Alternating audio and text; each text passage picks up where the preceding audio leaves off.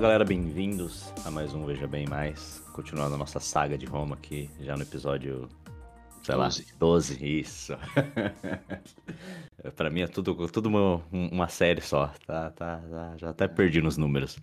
Mas isso é bom, importante, pô. Uma dúzia de episódios. Uma dúzia de episódios, olha só. Dá pra colocar numa caixa de ovos. Pra colocar na caixinha de ovo e vender. Aí, vamos, vamos fechar a temporada aqui. É, esse, esse, eu diria, é o começo da terceira temporada, se for dividir conforme os, os historiadores romanos dividem, eles dividem a primeira parte da, da República Romana, não é República, mas dividem assim, no, a fase do, da fundação ali do, dos reis, Sim. seria a primeira temporada, que são uhum. os primeiros 150 anos. Exato, fundação de Roma. Isso. De... Essa é a pré-temporada, na verdade, nem a primeira temporada. é o prequel. É o prequel, boa, exato. Aí com a primeira temporada da República Romana. Então, é... nossos reis lá. Não, não, não, não. Aí quando assim, ah, depois não, que matou não. lá, matou o rei, aí vira a República. A fundação Sim. da República, a primeira temporada. Com é, bom, tudo que aconteceu naquele período lá do, do Publicola, é, do Brutus, Tataravô, é, do Scavola, como toda aquela primeira parte lá é, é a primeira temporada. Correto. A, a, primeira temporada termina com a invasão dos bárbaros, o seu amigo Breno. Hum, ele, ele termina a primeira temporada com a derrota de Roma. Bom, quase derrota, né? Tecnicamente. Hum. E a segunda temporada começa com Camilão, que é o segundo fundador de Roma. Lembrando esse período aí em 490 antes cara de Cristo. Cara, ergueu Roma, né? Isso. Então essa é a, é a segunda temporada que é, é a mais longa em termos de, de anos ou séculos, porque hum. começa com Camilão e termina na Terceira Guerra Púnica de forma geral. Assim. Hum, do que falamos então, no último episódio. Então foi, durou bastante Exato. essa temporada Exato. aí. É, dura uns 350 anos, 490 a 146 a.C. É. Terceira Guerra Púnica, inclusive, que eu achei que ia ser fantástica e no final. Não, mas um... eu, eu, avisei desde o começo das Guerras Púnicas. Eu falei, a primeira é interessante, a segunda é o ápice e a terceira é nota de rodapé. Hum, né, tipo foi mesmo, mas eu não esperava que fosse um nota de rodapé. Cinco tipo minutinhos trilogia, Tirando o Senhor dos Anéis, é tipo trilogias de filmes. Hum, o primeiro é legal, o segundo é o melhor e o terceiro, vamos fingir que nunca aconteceu. tá lá, tá lá. É, tipo o Homem-Aranha da vida. É, exatamente. Matrix. Exatamente. É, ou Shrek mesmo, melhor, melhor fingir que não tem o um terceiro. Melhor fingir que não tem, para no 2 mesmo, tá seu controle. certo é a Valve que para os jogos dela tudo no 2. é no máximo 2.5, né? No máximo. É. É, mas bom, enfim, mas... aí então agora estamos começando o que seria a terceira temporada, que é, como eu disse anteriormente, o fim da República Romana, o começo do fim da República Romana. Sim. Que tem início aí 145, mais ou menos. Ok, Até... então agora a gente vai iniciar uma nova, uma nova temporada, uma nova fase é, na história de Roma. temporada, em termos históricos, é conhecido como. Ixi, em inglês é Late Republic. Como que traduz isso? Aí, leite, eu sei o que é, e república também, mas como traduz essa frase para o português? É a fase final da república, vai. Sim, vamos sim, é o pós, pós república. Não, não é pré-república. É, é, não, não, não. Late, no sentido, o que vem, é a última fase, vai. Vamos deixar assim, última fase. Ah, tá, tá, tá. Sim. Tem a primeira fase, que é da fundação, a segunda, que é o, o meião aí da, da expansão, e a terceira, que é agora como chega ao fim dela. É, pô, tem uma expressão brasileira para quando as coisas estão no, no fiozinho, no finzinho, eu não lembro agora. A ponta da linha eu não lembro. Fim da linha. É. pô, fim da linha. Fim da linha, a última, a última gotinha ali, a última coisa. É, é isso aí. Tá não, certo. deu pra entender, né? Deu pra entender, deu pra entender. Bom, antes de é. entrar aí na terceira temporada, você lembra o que, que aconteceu no fim da segunda? Só para recapitular bem Bom, brevemente. Então, o que eu lembro é que a Roma, cansado, né, depois de já ter conquistado tudo, e por enquanto não estavam afim de brigar entre eles mesmo, foram pro leste. Os primeiros conflitos ali mais direto com, com, os gregos, né? Com a Mesopotâmia, certo? Isso. Não, não. Macedônia. Macedônia, isso, perdão. Macedônia. É. E pra variar, né? Como. Eu tava. Eu tava É, eu até lembro que eu até falei no episódio. Os caras não aprendem. Sempre perdem da mesma forma. sempre se enchem de esperança, com, com uma batalhinha ganha, aí Roma vai lá e acaba com todo mundo. Mas eu gostei que dessa vez, geralmente Roma vai enrolando, vai enrolando. Dessa vez, na quarta tentativa do. Quarta, né? É, acho que é a quarta tentativa dos caras. Roma falou: quer saber de uma coisa? Chega. Cansei dessa palhaçada. Foi lá e acabou lá com tudo de vez, conquistou tudo. Falou: é meu, quem achar ruim, morte. Falei, olha só, parece até a antiga Roma. Achei maravilhoso. É, estenderam o território mais do que mantiveram, digamos, aliança em forma de clientela. Fizeram o território romano acabando com todo o legado de Alexandre o Grande. E, bom, pacificando na, nos termos deles toda, toda a região ali da, da Grécia, da Macedônia, também não pode esquecer do reino Seleucido, que é onde fica ali hoje a Turquia, Líbano, Síria, etc. Líbano, Líbano. é, então, tem que lembrar disso daí porque vai ser importante nesse começo de temporada também. Tem toda aquela região ali pro leste que vai além da, da Grécia e da Macedônia, né, para lá do Mar Egeu, que também é importante porque né, tinha, ele só tinha inimigos ali, tirando o rei de Pérgamo, que ficava bem no meio da Macedônia e da, do reino Seleucido. Hum. Ele era o único aliado e foi quem, quem mais se deu bem ali quando Roma neutralizou tanto o reino Seleucido Sim. como a, a Macedônia, as cidades independentes da Grécia. Então ele continuou continuou bem, foi conquistado, mas está é, tá, tá em parceria. Ganhou território e uhum. não entrou em conflito com Roma. Ok. Bom, só de não entrar em conflito é... com Roma já tá maravilhoso. Já. É, foi uma parceria bem longínqua, mais de 100 anos ali de, de amizade. Uhum. É, é bem, bem diferencial. Lembra um pouco Siracusa, que o rei lá teve também bastante tempo sim, de amizade sim. com Roma, até que hum. os herdeiros tomaram conta e foi tudo para água abaixo. É, para variar, os jovens. É, mas em resumo, as guerras do leste é isso, é a conquista ali de todo o território de forma direta, como no final uhum. vimos, e também fortalecendo alianças e deixando claro quem mandava no pedaço, mesmo que não fosse colônia oficial de, de Roma. Sim, sim. Então chega aí em 146, é, também é, lembrando, o episódio terminou aí com o fim da, da Terceira Guerra Púnica, bom, começo e fim, né?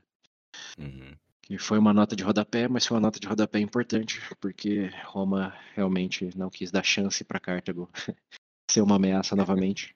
Falar cara de novo, não. É, e cometeu um, é, um, genocídio sem respeito.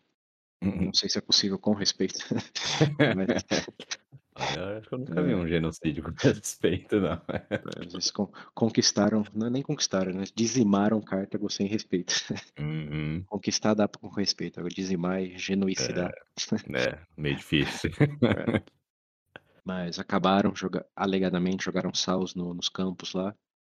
E o detalhe importante a lembrar para esse episódio é que, é, embora tenha sido uma nota de rodapé, teve um estado de sítio ali por três anos. E hum, uma alegada razão que eles não conseguiram conquistar antes ou invadir antes é porque não tinha um Scipio liderando o exército. Assim ah, é. que. É. Eu lembro que você falou, faltou um Scipio ali pra. É, então eles botaram. Eu não lembro se eu falei o nome dele. Eu falei um Scipio, mas não sei se cheguei cheguei a falar o nome dele. É Scipio Emilianus. É, não, não falou. É, Scipio Emilianus. Foi, mas eu não lembro. É, ele nem é descendente direto dos Scipios, ele foi adotado pelo. É, o Scipio africanos. Hum. É, mas não é, digamos, do sangue. Mas de todas formas tinha o sobrenome Scipio. Era descendente do Paulo Emílios, aquele lá da, das Segundas Guerras Púnicas, que ah, não queria atacar o Hannibal direito. É. é, isso você comentou, que tinham dois, né? Aquela época isso, tinham dois, teve, não queria tem, atacar. Teve o Emilianos. Macedônico também. Ele era uhum. filho, se não me engano, do, do Emilianos Macedônico. Não queria atacar, né? É, não, o Macedônico era descendente direto do que não queria atacar, ele conquistou a Macedônia, acabou hum. com a palhaçada lá. Sim. E esse outro Emiliano é descendente desse, macedônicos, mas também adotado pelo é, esquipios africanos. Então ele pegou o melhor dos dois mundos ali, os emilianos e os esquipios, esquipios emilianos. E ele sim é, foi aí o, o herói da Terceira Guerra Púnica, se pode dar essa palavra. é, mas acabou, acabou com qualquer potencial ameaça de Cartago. É, em definitivo. Okay. Então, Skip é. Emilianos. É. Falando em grande nome a lembrar. E falando em Guerra Púnica, o nosso amigo Hannibal, nosso amigo Hannibal, foi de base, né? Ele é, morreu. Morreu não, né? Se matou. Pro, pro, pro, Para os ouvintes não jogadores, né? Do... É. Foi de base é, é, suicídio. Morreu. É. Morreu não, né? Suicidou. Porra, mano, é, que coisa suicidou triste. tentando fugir também. Foi renegado, né? Novamente. Pô, hum. Morreu mais frustrado do que o... Qual que é o outro seu amigo lá? Esqueci o nome dele. O... Meu amigo? O, o grego macedônico lá. É, o que não ganhou muito e não conquistou o Pirro. O Pirro. É, meu, meu amigo não, tem nada a ver, é, tem o dó dele. não é amigo meu não, isso aí. Tudo bem, seu. seu, seu colega. É... Colega, colega pode ser, é um conhecido. Seu colega de estudos históricos. É, exato, exato. É, o Pirro ele morreu mais frustrado que o Pirro o Hannibal. É, Hannibal, coitado, Hannibal. Mas, mas ele deixou um legado militar aí de é, ações muito maior do que o Pirro.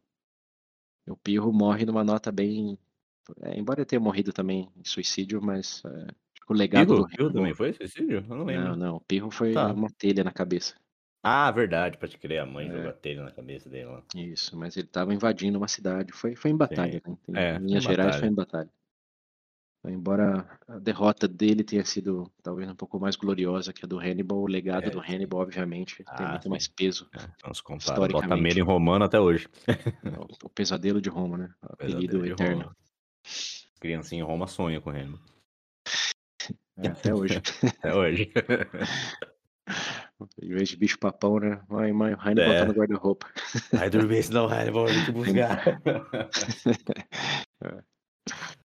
É. Mas enfim, esse é um ponto importante. Também não pode esquecer que o, o herói e o skip africanos é, morreu obrigado com, com Roma, foi se aposentar. E eu disse uma frase errada, até é bom aproveitar para corrigir. Eu falei que ele hum. escreveu na tumba dele e fica com os meus ossos. Hum. Na verdade, o que ele escreveu é que ele foi para uma fazenda fora dos muros de Roma.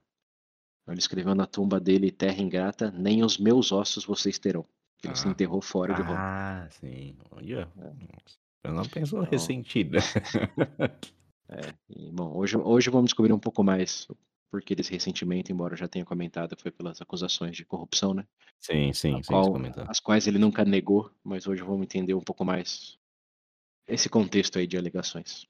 Ok. Bom, então bora para terceira tá temporada. Isso aí.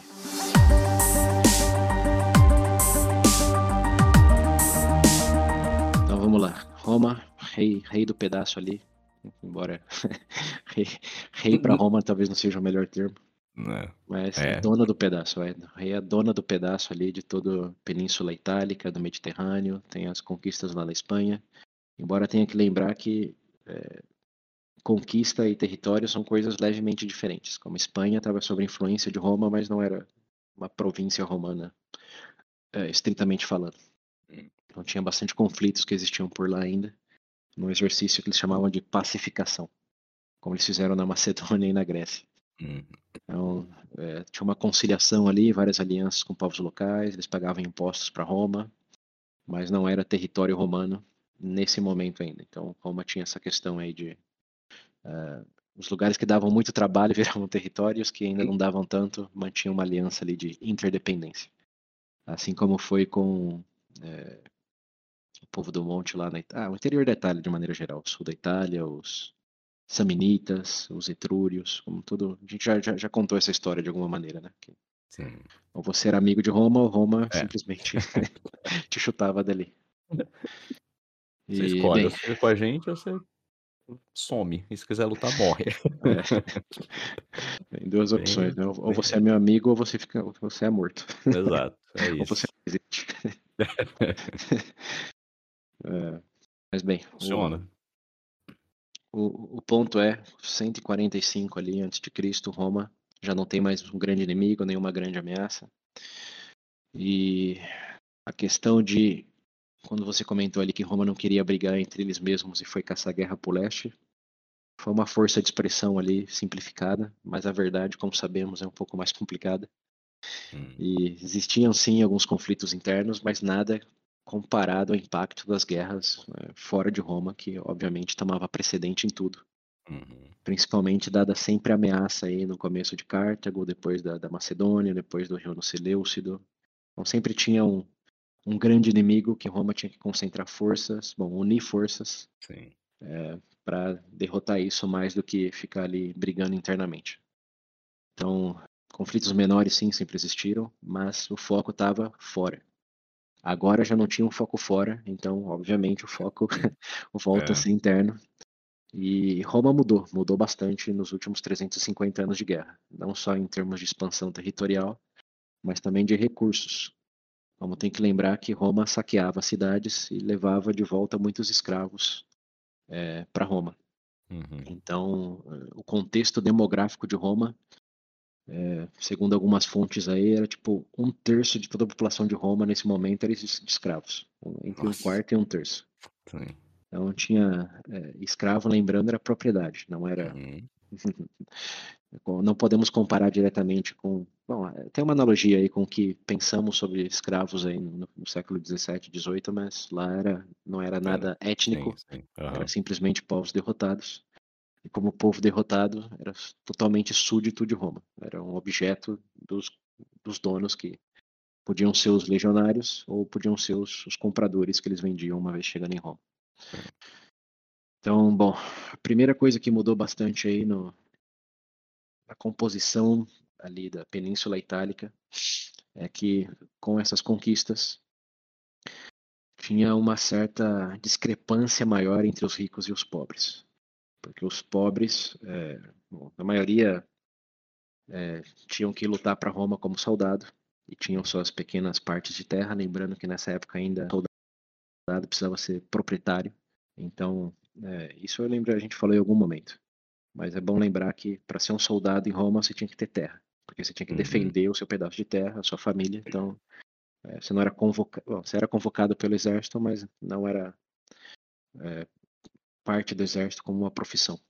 Você Sim. lutava para o exército não para ganhar salário, senão que para proteger as suas terras e, e, sua família. É, em Roma, como uma união aí de todas as terras, né? Mas uhum. a sua principal motivação é se você não entrar no exército, vão invadir a península. Vai perder o que é seu. Né? É, já era. Você hum. gosta do que você tem, então vamos lutar para proteger. Esse era, era o incentivo. E bom, você tinha que ter o que proteger, né? Senão é, a linha de incentivo não era tão forte. Então, com, com essas guerras aí todas, é, algumas coisas aconteceram. Vamos, vamos separar em três grandes elementos aí. O primeiro é que os generais e os subgenerais ficaram muito, muito ricos por causa das conquistas de saquear a cidade e começaram a virar mais influentes é, dentro ali com toda essa riqueza trazida de Roma do que muitos da, dos patrícios que ficaram ali, principalmente os senadores que, obviamente, não não se alistavam. Bom, na verdade, se alistavam sim, mas quando eles eram senadores, eles já tinham cumprido aí a fase militar. Mas começou a gerar uma uma certa diferença que antes, quem que era rico em Roma eram os patrícios, os senadores ali, a classe é, a classe mais alta de Roma era essa, como não tinha muita parte cinza. Eram os patrícios, depois tinham os equestres, que tinham algum comércio ali, e depois a plebe. Como... Era isso. Sim. E agora, com essas riquezas trazidas de fora, é, os legionários, os comandantes, subcomandantes começaram a ter mais riqueza do que alguns senadores, que lembrando o senador já vem da palavra velho, é, que estavam só com os recursos ali romanos, então começou a ter um pouco de os mais velhos estavam começando a ficar relativamente mais pobres do que os mais jovens que estavam voltando da guerra. Hum, então isso começou a gerar certo incômodo é, que se traduziu em algumas leis sendo passadas pelo Senado de você não poder ostentar riqueza. Eles proibiram efetivamente o rei do camarote.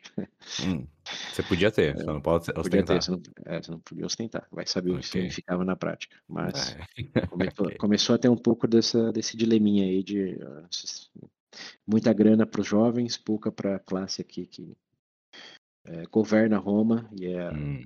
a tradição romana então começou a rolar uma invejinha. Sim. E uma certa preocupação também, e aí que volta o skip africanos lá. Porque não só eles saqueavam cidades, é, e traziam de volta escravos, mas eles também, é, isso alegadamente foi o Skip Africanos o pioneiro, começaram a, lembra do sistema de clientela que existia em Roma?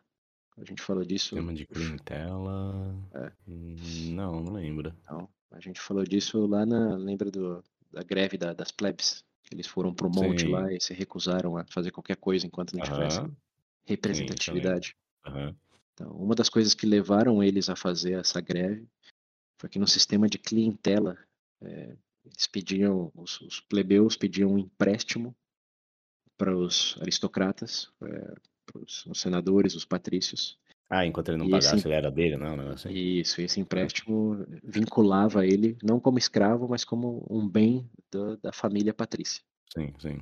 E quando eles não conseguiam pagar de volta, aí sim eles viravam escravos. E isso era o que acabava acontecendo por causa de juros, por causa de, bom, em termos técnicos, mutretas aí na antiguidade. É, não, não, tem muitos detalhes, mas as coisas iam se enrolando ali em bola de neve, e aí você pegava um empréstimo e depois acabava virando escravo. Você e suas terras, propriedade da, da família patrícia. Então, é, eles pediram representatividade justamente para evitar isso, que eles acabassem virando escravos do patrício. Mas o sistema de clientela existe, sempre existiu na República e sempre foi uma questão é, ok, existiam certas leis, principalmente depois aí da, da greve, para evitar abusos, mas era um sistema de financiamento, assim como hoje temos os bancos, antes eram os patrícios que financiavam ali projetos que você queria, só que naquela base de, ó, eu te ajudo, mas é o poderoso chefão. Você em algum momento precisará me ajudar também. Sim, sim. É, hoje em dia o é. banco é. leva seu carro, sua casa, antigamente levava você.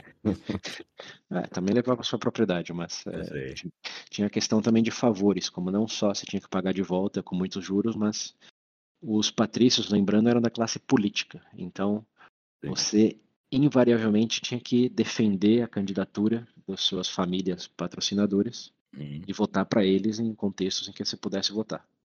Então, antes de somente um acordo financeiro, também era um acordo político. Se você é meu cliente, você me defende, você vota por mim, pelo meu partido. É uma mão leva a outra, né? A gente sabe como que é.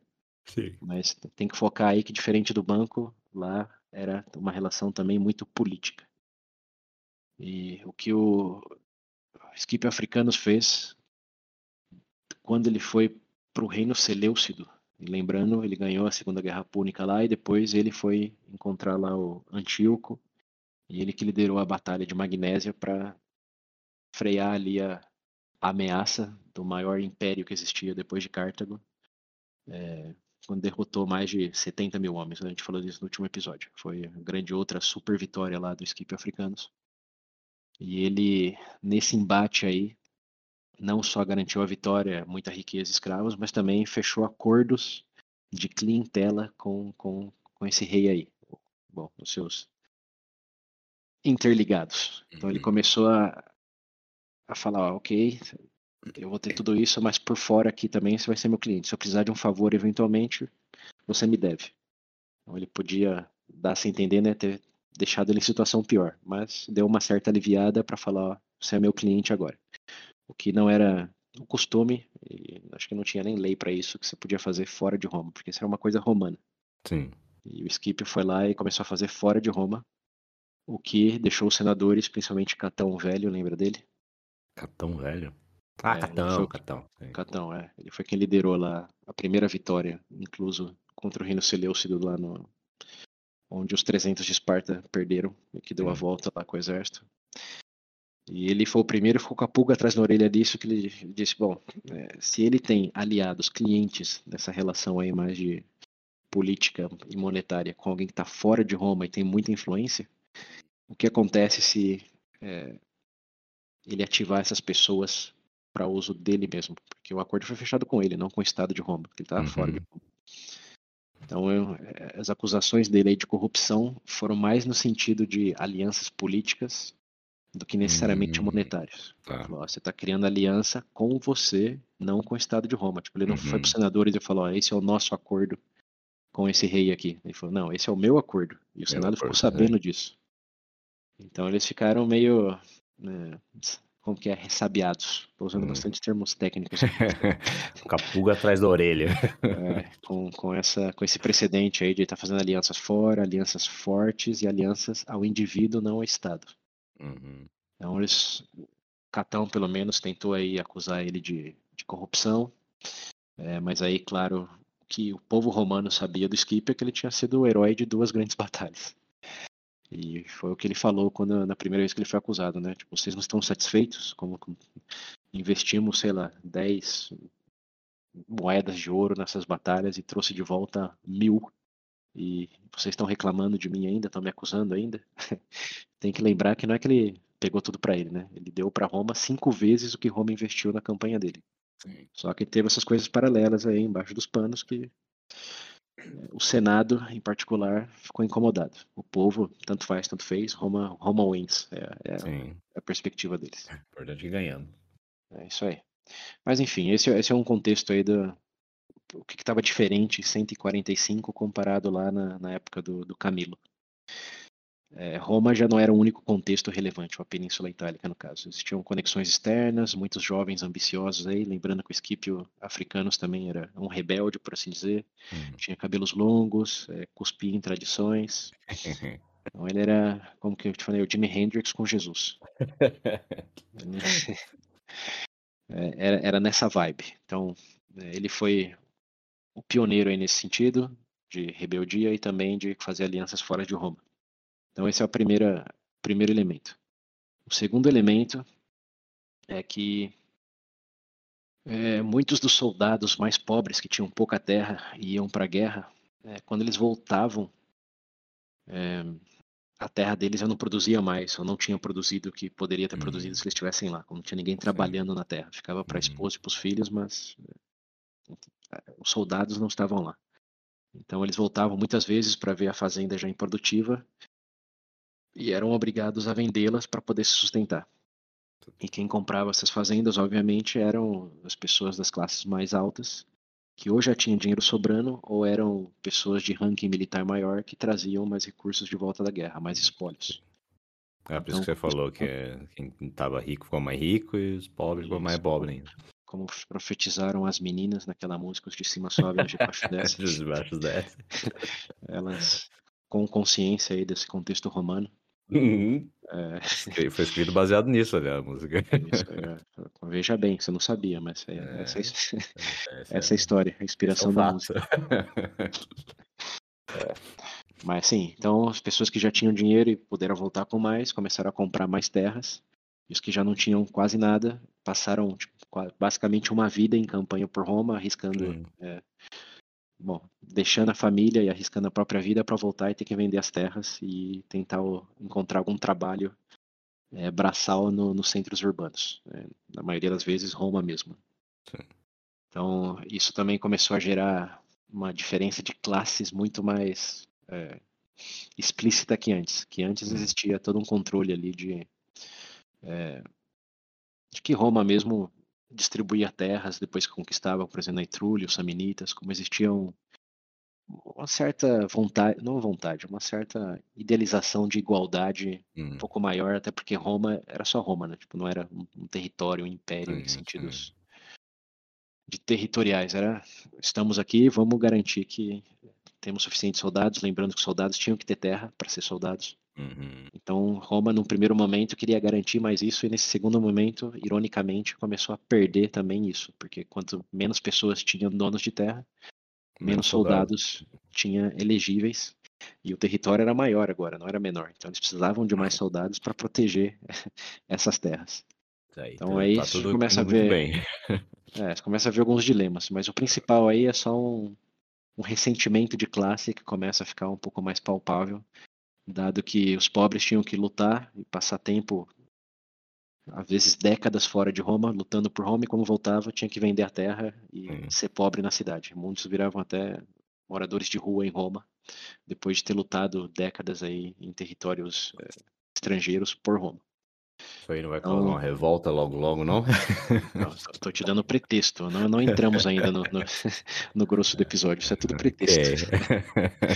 Então, e esse é o segundo pretexto. Isso estava acontecendo. Aí tem um terceiro pretexto que é, é, hum, as terras que eram compradas é, pelas pessoas que tinham mais é, poder aquisitivo, antigamente eram trabalhadas pelos pobres de Roma. Então você podia vender sua terra, mas virar fazendeiro do, do comprador da sua terra. Como, hum. Tudo bem, você já não tem mais aquilo seu, mas você está ali ainda ganhando alojamento, comida, salário, como você estava ali na, naquela terra. Sim. É, mas lembra que eu falei que entre um terço e um quarto de Roma era população escrava agora? Uhum. Então, os ricos não só tinham mais dinheiro, eles também tinham mais escravos. Então, em vez de contratar romanos livres para trabalhar nas fazendas, eles empregavam os escravos. E empregar uma maneira é uma é. expressão. Eles usavam Legal. os escravos. Não sabia o que? Nada. É, não morria. Não morria, tá aí. É. Recebeu o que? Direito então, a ficar vivo. É, bem por aí. E então você tem duas coisas aí. Não só eles perdiam as terras, mas eles também não podiam trabalhar nas terras de outros romanos de, de classe de alta classe, porque eles tinham seus escravos e por que, uhum. que eles vão uhum. pagar um romano ou Sim. dividir um pouco da propriedade quando Nossa. eles têm objetos aí que podem fazer tudo de graça. Essa receita aí tá boa, hein? É, você tá, tá vendo o bolo que vai sair disso? Uhum. então, bom, recapitulando. Muitos jovens rebeldes ficando mais ricos do que senadores conservadores, que estão começando a ficar um pouco com ressentimento e invejinha, como o Cato, Sim. Cato o Velho, lembrar se é o, é o apelido dele. Catão. É, ao mesmo tempo, é, muitos pobres perdendo as terras e tendo que se aglomerar em centros urbanos. Uhum. E terceiro, oportunidade de trabalho é ínfima nos campos, nas fazendas, porque estava tudo agora. É... Todo mundo tinha um escravo, então não, não tinha Isso, que contratar ninguém. Os escravos estavam sendo usados, não os, uhum. os romanos livres. Uhum. Então, bom, a situação tá, tá, tá, tá vendo aí, né? A ah, temperatura tá, tá, tá, tá aumentando. Tá. Então, o que precisa é de uma faísca, né? De um estopim. Sim. E bom, esse estopim aparece na figura é, de um de um personagem muito importante aqui na nossa narrativa chamado Tibério Graco. Tibério Draco? Graco, com, ah, com Graco. G. Graco. Graco. Tibério Graco. É, talvez eu tenha citado alguma coisa do sobrenome Graco, mas foi acho que só uma menção. É, o ponto desse Tibério Graco é que vamos começar com a família dele.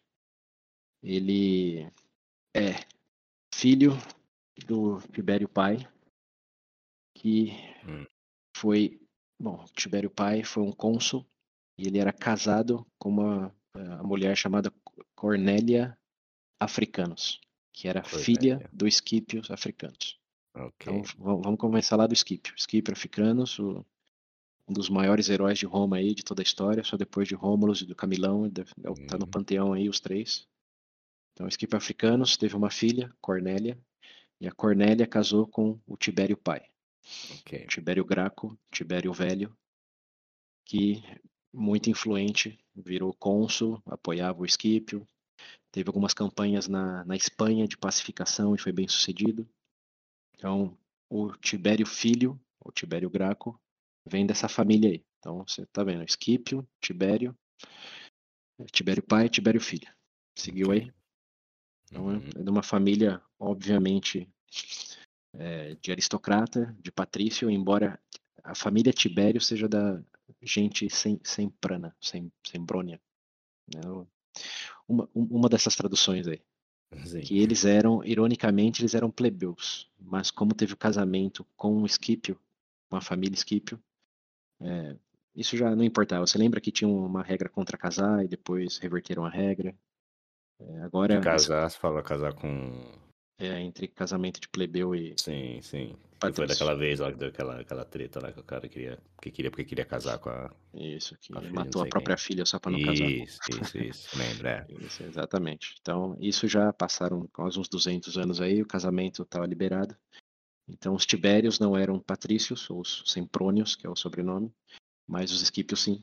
Aí teve hum. o casamento, então ele estava tava no meio do caminho aí, ele era um sim. híbrido. Uhum. Uma gente plebe, pobre rica. é, mas a família dele era claramente rica porque o pai dele foi cônsul, foi procônsul na Espanha uhum. e era casado com a Cornélia, que é a filha do, do, Esquipio Africanos. Ok. E para melhorar tudo ainda, o, ele, ele, bom, o Tibério tinha dois, tinha dois irmãos, um irmão e uma irmã, que era o Caio, que era o irmão mais novo, 10 anos uhum. mais novo que ele, e uma irmã chamada é, Semprônia. É, vamos chamar ela de Semprônia. Semprônia. É, é o nome da família. E a Semprônia casou com ninguém menos do que o Scipio Emilianus. Lembra oh, quem é esse cara? Sim, que você comentou, que você mencionou ele na. Que precisava de um Scipio lá. Tava faltando um Scipio, foi ele que foi. Exato. Então. Pra ganhar. A Semprônia casou com o Scipio Emilianus, que foi o general da Terceira Guerra Púnica. É, Púnica. Uhum. Então você tá vendo, já é, é, influente o menino. Descendente aí do, do herói da Segunda Guerra, é cunhado do herói da Terceira. É, tá, na, tá na família, assim, uma das famílias mais tradicionais romanas possíveis. Você juntou uhum. só, só, só ícones aí. Tem, tem que ir o menino. É, bastante. isso, isso é importante por quê? Porque, bom, vamos começar aí com a carreira dele. Ele nasce na década de 160. É, então ele começa a atuar é, militarmente, que era obrigatório naquela época, é, na década de 40, e ele chega a participar da, da, Terceira Guerra Púnica. Diz a lenda, que obviamente pode ter sido melhorada com o tempo, que ele foi hum. o primeiro a, a pular o muro de Cartago, em 146, quando Cartago caiu. Oh. Então ele tem essa reputação aí. O general era o cunhado dele, mas ele foi o primeiro a pular o muro. Foi o primeiro romano a, a entrar no, no Capitólio aí de, de Cartago. Sim. Então ele começa a carreira aí, é, isso bem sucedido. Ele é condecorado e é mandado como subcomandante numa campanha na Espanha em 137, ou seja, pouco menos de 10 anos depois do, do fim da Terceira Guerra Púnica. Ele é mandado lá como subcomandante, que era Prestor em, em inglês. É, vamos chamar de subcomandante. Sim. O rei da. Não o rei da. O cavalaria, comandante da cavalaria. A gente já falou disso também. O braço direito do comandante é, o, é a posição que ele foi.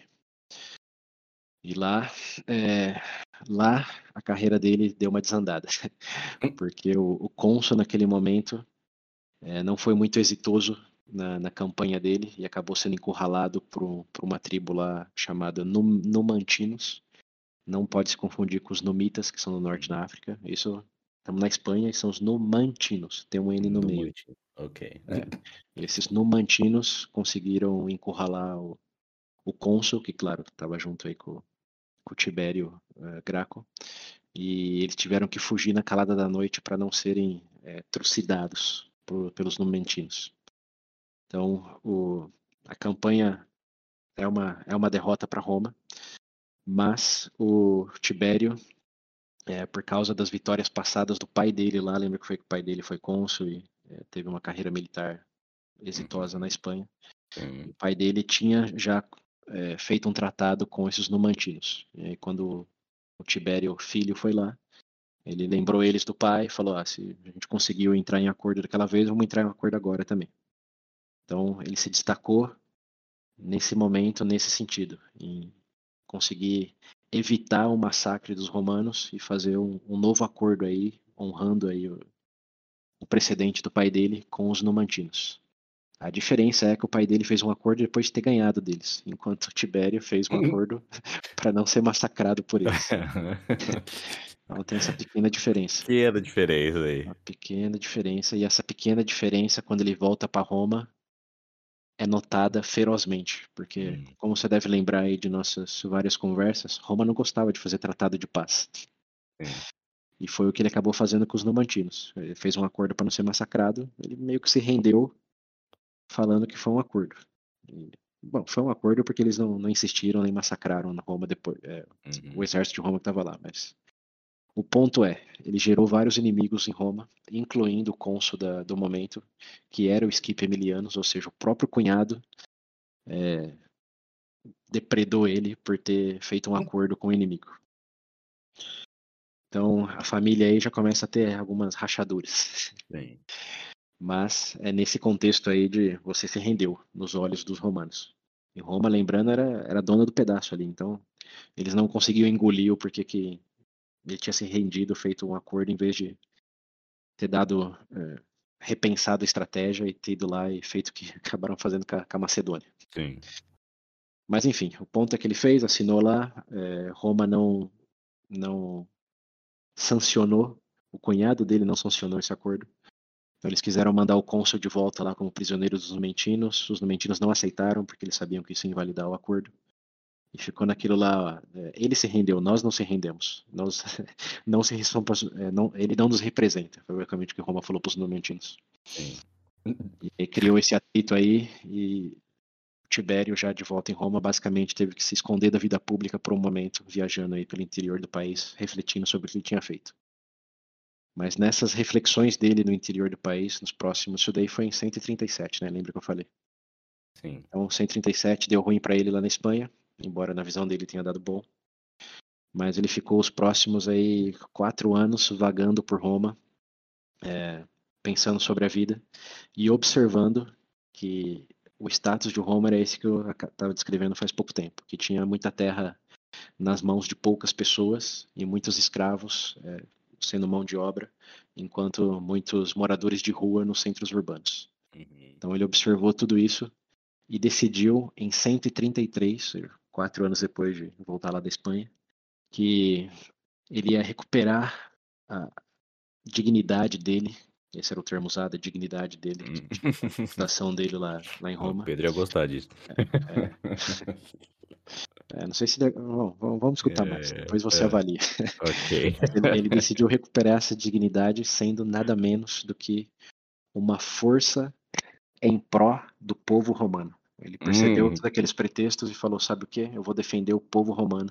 Okay. Assim como eu fiz lá na Espanha, que para ele defender o povo romano. Tipo, não teve um massacre. Uhum. Ele, como, como bom apostador, dobrou nada. Mas agora eu vou, vou focar nisso em Roma mesmo. Então, okay. em 133 ele se candidatou como tribuno da plebe. Lembra que era um tribuno? Hum, sim, sim, que era o representante e... da no... Isso, foi o que eles ganharam depois da greve lá. Eles ganharam os tribunos que eles podiam é, vetar propostas dos senadores e também uhum. podiam fazer as próprias leis é, dentro da, da Assembleia da Plebe.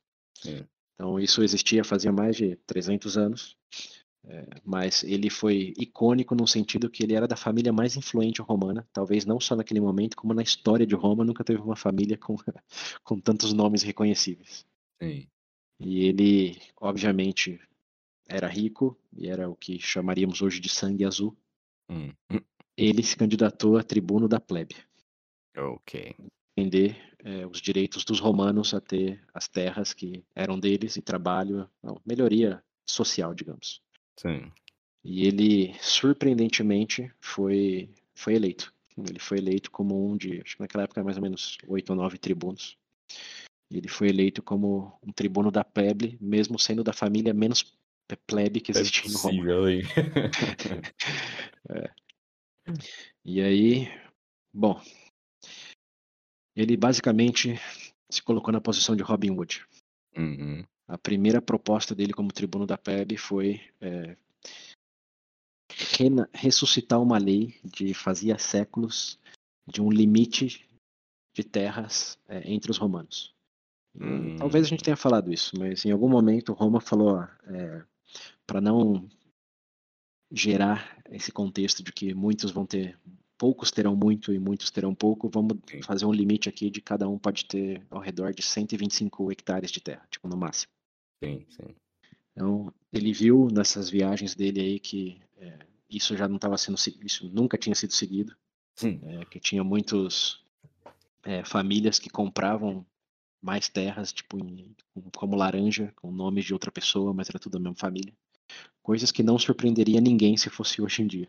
É, exatamente. lá. Tinha, tinha, um limite, mas ninguém, ninguém seguia o limite. Só usava Sim. laranja, dava nome falso, falava que era terra dos túmulos do, dos, dos antecedentes e que não podia mexer ali, era coisa sagrada. É. E no final uhum. tinha dez vezes o que era, em teoria, permitido por lei. Então a primeira proposta dele como tribuno foi: é, vamos enforçar, não sei se é o verbo em português é isso, mas vamos garantir que essa lei aí antiga seja seguida e cada um só possa ter 500, é, 500 não é, 125 hectares de terra. Eles chamavam de 500 julgaras. Tinha, um, tinha uma uhum. métrica deles lá. Mas ele essa foi a primeira proposta dele. Vamos enforçar essa lei, fazer com que seja cumprida e tudo que a gente achar que está descumprindo a lei, vamos pegar esse excesso e redistribuir para o povo. Isso é a boa e velha, talvez a mais velha, é o exemplo de reforma agrária. e ficou conhecido em Roma como Lex Sempronia, que é o nome da família, Lei, Lei Sempronia. Hum. É, então isso foi, foi o primeiro grande ato dele aí como tribuno da plebe, enforçar essa lei, vamos confiscar o que está em excesso e redistribuir para o povo que está na miséria. E ele conseguiu. Em, em essência, ele foi o primeiro líder do MST. eu acho que o Pedro vai gostar mais, não. É, isso que eu falei, só espera. ele. Lembrando, já se candidatou como tribuno da plebe, né? Ele podia muito bem se candidatar a ser censor, a ser Sim. mesmo um cônsul. Obviamente tinha que jogar o jogo político ali, mas ele foi potulado e falou: não, vou representar o povo, mesmo sendo nobre. Sim, sim. E se, ele se sentiu a necessidade de... ali, falou, não, tá, tá errado isso aqui. É, é, lutar pelo povo. Aí, claro, chega sempre naquelas coisas de um lado achava que ele tá fazendo isso em, em pró da própria reputação, própria, é, que estava manipulando ali o povo para voltar a ter a dignidade ou respeito no, no, nos altos escalões romanos, e tinha aqueles que realmente viam que ele fazia isso de forma genuína.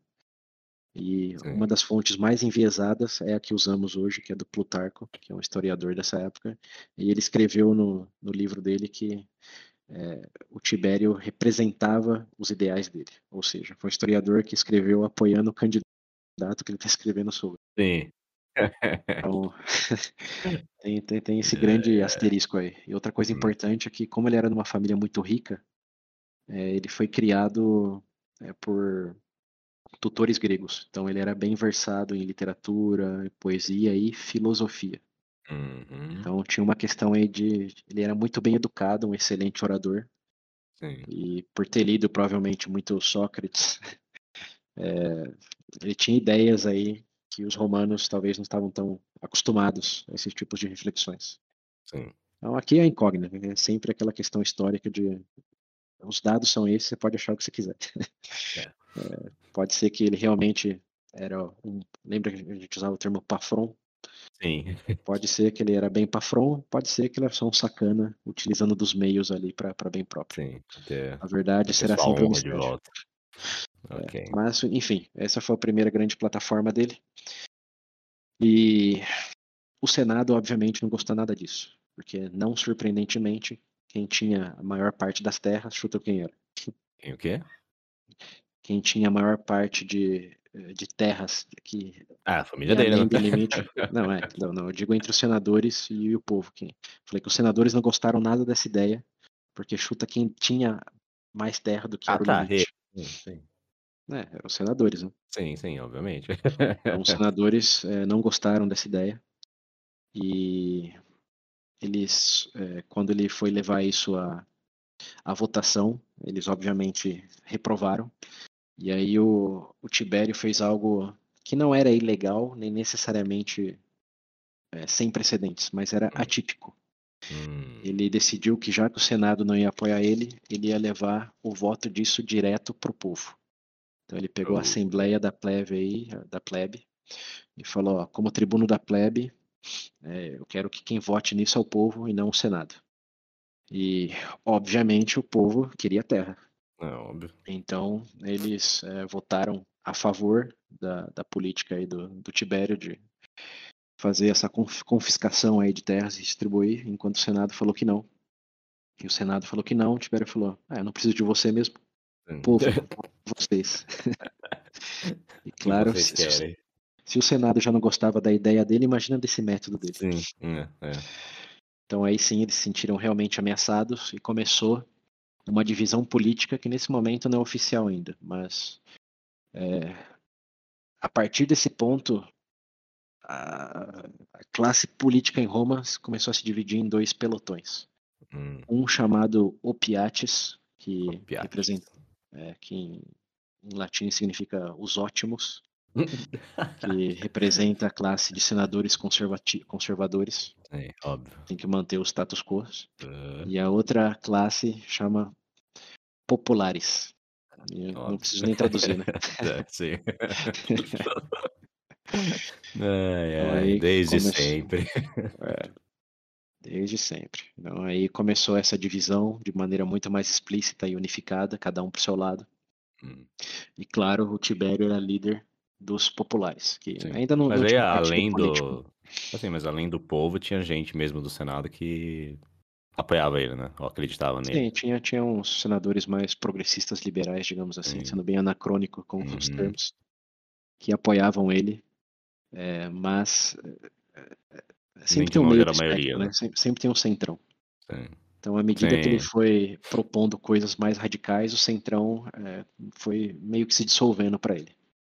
Mas sim, no começo dessa reforma agrária, por exemplo, ele teve, tinha bastante pessoas a favor, porque via como uma, uma maneira de resolver a questão militar também, como dar mais terras para as pessoas, uhum, temos é mais soldados, mais exército, resolve, resolve, um problema, resolve dois problemas na real, né? Porque um, você diminui a tensão do povo, e o segundo, você tem mais soldados disponíveis. Então, é, a essência do que ele queria não era necessariamente o que eles não gostavam, de forma geral, mas a metodologia dele quando o Senado começou a falar, não, mas veja bem, tem que ter hum. um melhor critério para isso, tem terras sagradas, etc, etc. Uhum.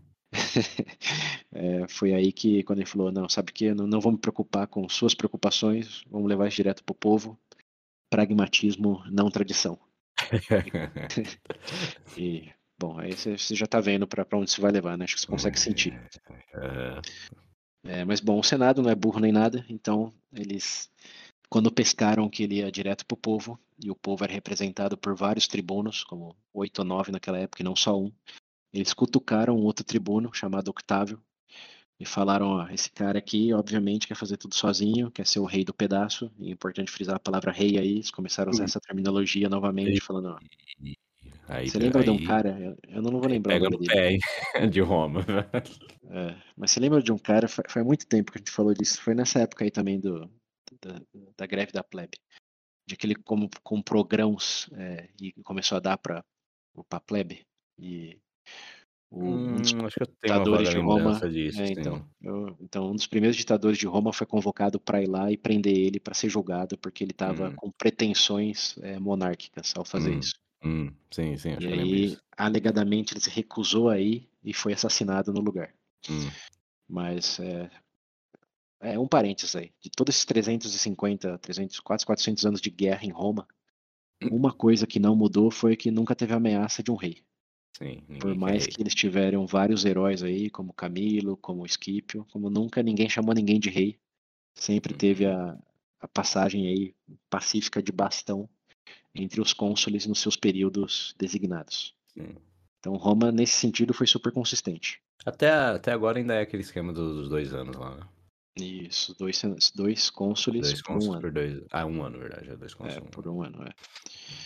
É. Depois tinha a questão do ditador, que o último foi o, o, o Fabius Maximus, com a estratégia fabiana lá contra o Hannibal.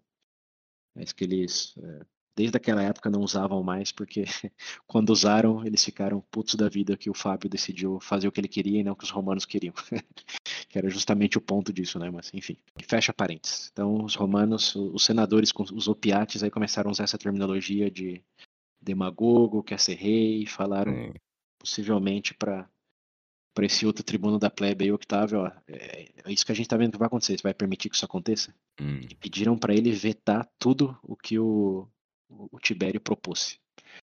Então, eles fizeram aí uma marionete, falaram, ó, bloqueia ele e depois vai dar bom para você.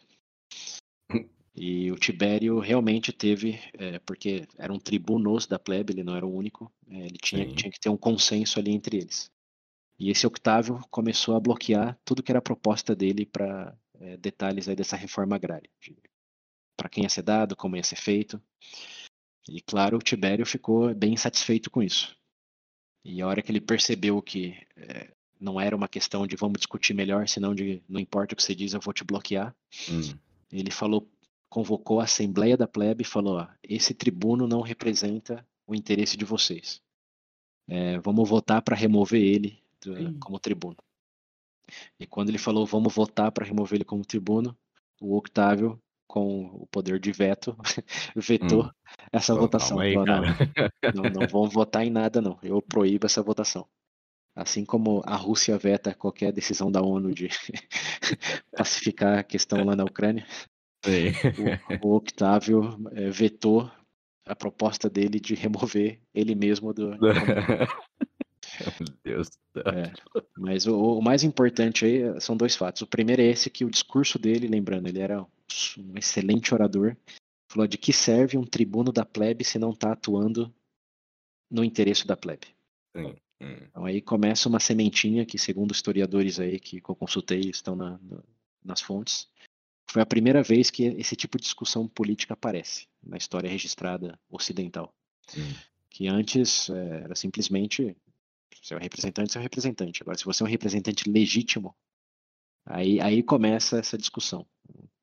Você foi eleito, beleza, mas você está atuando ainda em interesse ou você só vendeu um discurso e agora está fazendo tudo o oposto hum. por interesse próprio? Uhum. Então plantou uma sementinha aí de discórdia. E quando ele continuou vetando, aí o Tibério fez algo divisor de águas. Hum. Como ele sabia que pelas regras ele não ia tirar o Octávio do caminho, ele decidiu ir por fora das regras aí. e pediu de maneira bem eufórica para a plebe ali fisicamente remover o Octávio do, da junta ali, do lugar onde eles estavam eh, votando. Ah, meu Deus. E, claro, claro, a plebe. Acabar morto, cara. que é, Não, Tibério. Tibério, não sei, você quer spoiler? Não. A real é o spoiler para to, todos os ouvintes. Todo mundo que, sobre quem falamos aqui terminam mortos. É.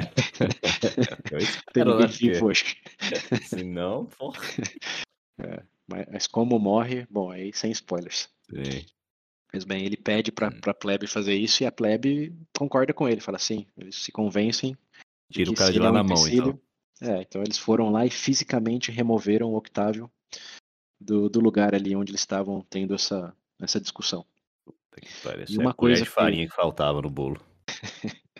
é a cereja. É a cerejinha para finalizar. É, Vamos para comer uma, agora. Uma coisa importante para lembrar aí é que os tribunos eram sacrossantos, usando um termo anacrônico. Hum. Mas você lembra, isso também a gente discutiu no episódio relevante lá, de que você não podia tocar nos tribunos. Ah, eles é, pode crer. Tinha uma aura ali de proteção, sim, sim, eles é, eram. Divino. É isso, manifestação dos deuses ali, uhum. extensões dos deuses para representar os valores ali romanos e uhum. dos seus povos. Ele vai a pérola então, lá e arranca o cara do lugar. exato, exato. Então aí ele quebrou um precedente fortíssimo de, primeiro, não decidir por votação e, segundo, usar fisicalidade para remover, remover um, um, tribuno que era divino, basicamente. Hum. Então isso, ele, é, bom, meio que força a mão. Hum, Esse forçar da mão, é, não ele, literalmente, é, mas ele forçou a mão e aí ele perdeu muitas das alianças políticas que ele tinha com o Centrão. O Centrão falou, hum. opa, aí foi, foi longe aí demais. Aí foi demais, hein, meu amigo. É, aí como, porque como que eles defendem isso em termos de legislação, por exemplo? Como, o cara forçou um, um colega tribuno da discussão ali. É, mas, surpreendentemente, é, porque a plebe estava tão a, apoiando isso, e lembrando, a plebe, a Assembleia da Plebe podia votar diretamente o que eles queriam ou não. Sim. de que o Senado e mesmo o povo contrário ficou assustado com o que mais ele poderia fazer. Então, nesse momento, eles não fizeram nada drástico. Lembrando, não tinha polícia lá, não tinha um exército em Roma. Uhum. Então, era só observar e ver o que acontecia. Até porque e... o exército era perto, então. É, então, esse é um outro. É, não tinha um exército é. defensores do, do, do, dos, dos, senadores, ou polícia, no caso. Não tinha essa instituição, instituição de, de proteção aí dessa classe. Era tudo tradição, era tudo expectativa, e quando isso aconteceu, é, o que eles perceberam imediatamente é que o mesmo tribuno tinha um período né, de, que, que ficava no, no, no ofício. Hum. É, que acho que era dois anos ou três, alguma coisa assim. E eles sabiam que uma vez acabado o ofício, aí ele deixava de, de ter a divindade, então ele podia ser processado e hum. podia, digamos, ter um acidente no meio da rua. Sim. É, então, é, vendo esse momento aí muito forte da população apoiando ele, é, eles, não, o Senado e os opositores opiates não, não, fizeram nada drástico e acabaram tendo que aceitar é, a passagem aí dessa lei aí da, da Lex Semprônio, da, da reforma agrária. Sim. Então, mesmo na força, ele conseguiu passar o que queria e foi formado um comitê para dividir as terras é, nossa. Em excesso de Roma. Então, ele, Tibério, wins. Sim, teve sucesso no que queria. É, e aí ele formou um comitê aí, ele, o irmão dele, o Caio, e um Appius Claudius, daquela família Appius Claudius, que era super uhum. gentalha, gentalha, contra gentalha no caso. Mas nesse momento aí, é, por uma série de circunstâncias que não temos tempo para detalhar, o Appius Claudius estava a favor aí do, da reforma agrária. Okay. E aí tinha esse comitê aí, ele, o irmão e o Appius Claudius, que era. Acho que era sogro dele nesse momento. Hum. Eles é, começaram em um estudo, eles começaram primeiro um estudo de terras é, de soldados que tinham sido mortos na, na, em campo de batalha. Hum. Porque eles tinham terras, e quando eles morriam, o que acontecia com as terras? Tinha uma hum. questão de é, hereditária, mas muitas terras não tinham nem para quem deixar a terra, porque os filhos também para a guerra acabavam morrendo. Sim, sim. Então tinha muitas terras lá que o soldado morreu, não é de ninguém, e quando eles chegavam para ver de que tinha acontecido, algum algum senador, conta. algum hum. senador estava administrando é, hum, essa propriedade hum. enquanto cuidando, não se decidia. É, tô, enquanto não, não passa nenhuma lei específica sobre isso, eu estou cuidando aqui. Uhum. Ah, que Eles vão começar por aí. E obviamente tiveram que bater de frente com os senadores de, de novo, hum. porque eles estavam administrando isso. Mas como é, já, tinha, já tinha virado lei e já tinha passado o comitê, eles conseguiram fazer isso de maneira até que eficiente. Segundo os relatos aqui, todo o exercício gerou ao redor de 75 mil novos lotes de terra para os ah, romanos. Então foi uma excelente reforma. Uhum. E, e, bem, deu, deu aparentemente estava tudo dando certo, né? Embora o uhum. Senado, óbvio, não gostasse, e eles tiveram uma artimanha de é, não fundar essa, não financiar esse comitê aí, porque quem financiava as coisas era o Senado ainda, com o tesouro lá do, hum. de Roma. Então eles decidiram não, não financiar, falar, ah, tá, tá, estão sem dinheiro aqui, tem outras prioridades, desculpa aí, se, se, se vira com o que vocês têm, tiram dinheiro do hum. bolso, da família de vocês, mas o Senado, não, como diz os telemáticos, né, não, não tá podendo fazer isso agora não. É, é. Acabou de voltar de outra é. guerra, cheio de dinheiro. É, mas não, é, não tava. Tava caixa, outras prioridades já decididas okay. anteriormente. Sinto tá muito. Então eles tiveram problemas logísticos, porque eles tinham que viajar, né, para o interior da Itália. Hum. Tinham que conferir documento, tinham que ir lá no cartório, vamos dizer assim, né? Uhum.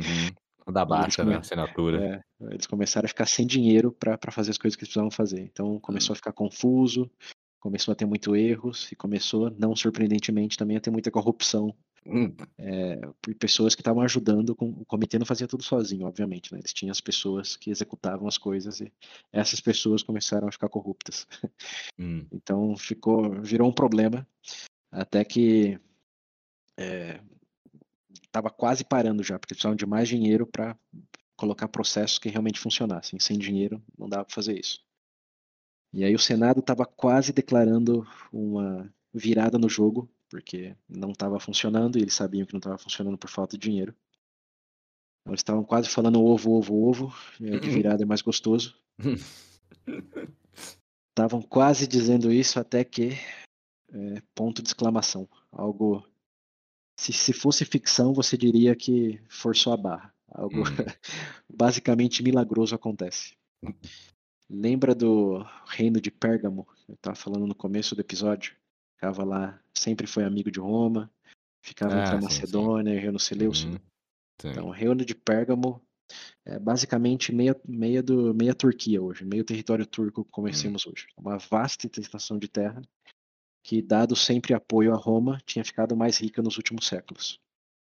É, e já não tinha mais inimigos. Hum. E um descendente direto do rei que acho que é Atola, é Atola III, que era como filho do filho do filho lá do quem teve no meio das guerras do leste com Roma, ele morreu. Okay. Quando ele morre, ele já não tinha mais descendente direto é, da, da, família dos Atolas aí. Já tinha mesclado um monte de coisa, tinha virado.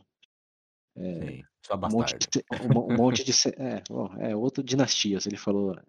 Meu, meu, minhas fontes dizem que ele previa guerras dinásticas hum. por território uma vez que ele falecesse. Okay. E claro que uma vez que virasse guerras ali, chuta quem ia aparecer batendo na porta. Hum. Então, num exercício que você pode considerar de muito egoísmo ou muito altruísmo, pensando no povo e nas mortes que viriam depois disso, hum. ele, antes de morrer, deixou todo o território de Pérgamo como é, presente para Roma. Deixou. pois é, deixou na, no testamento dele, falou: na minha morte, todo o meu território que equivale. É de Roma. É, é de Roma. Meu país é de Roma, toma. Exato, é. Exato. Ele falou isso, todo o meu território fica para Roma.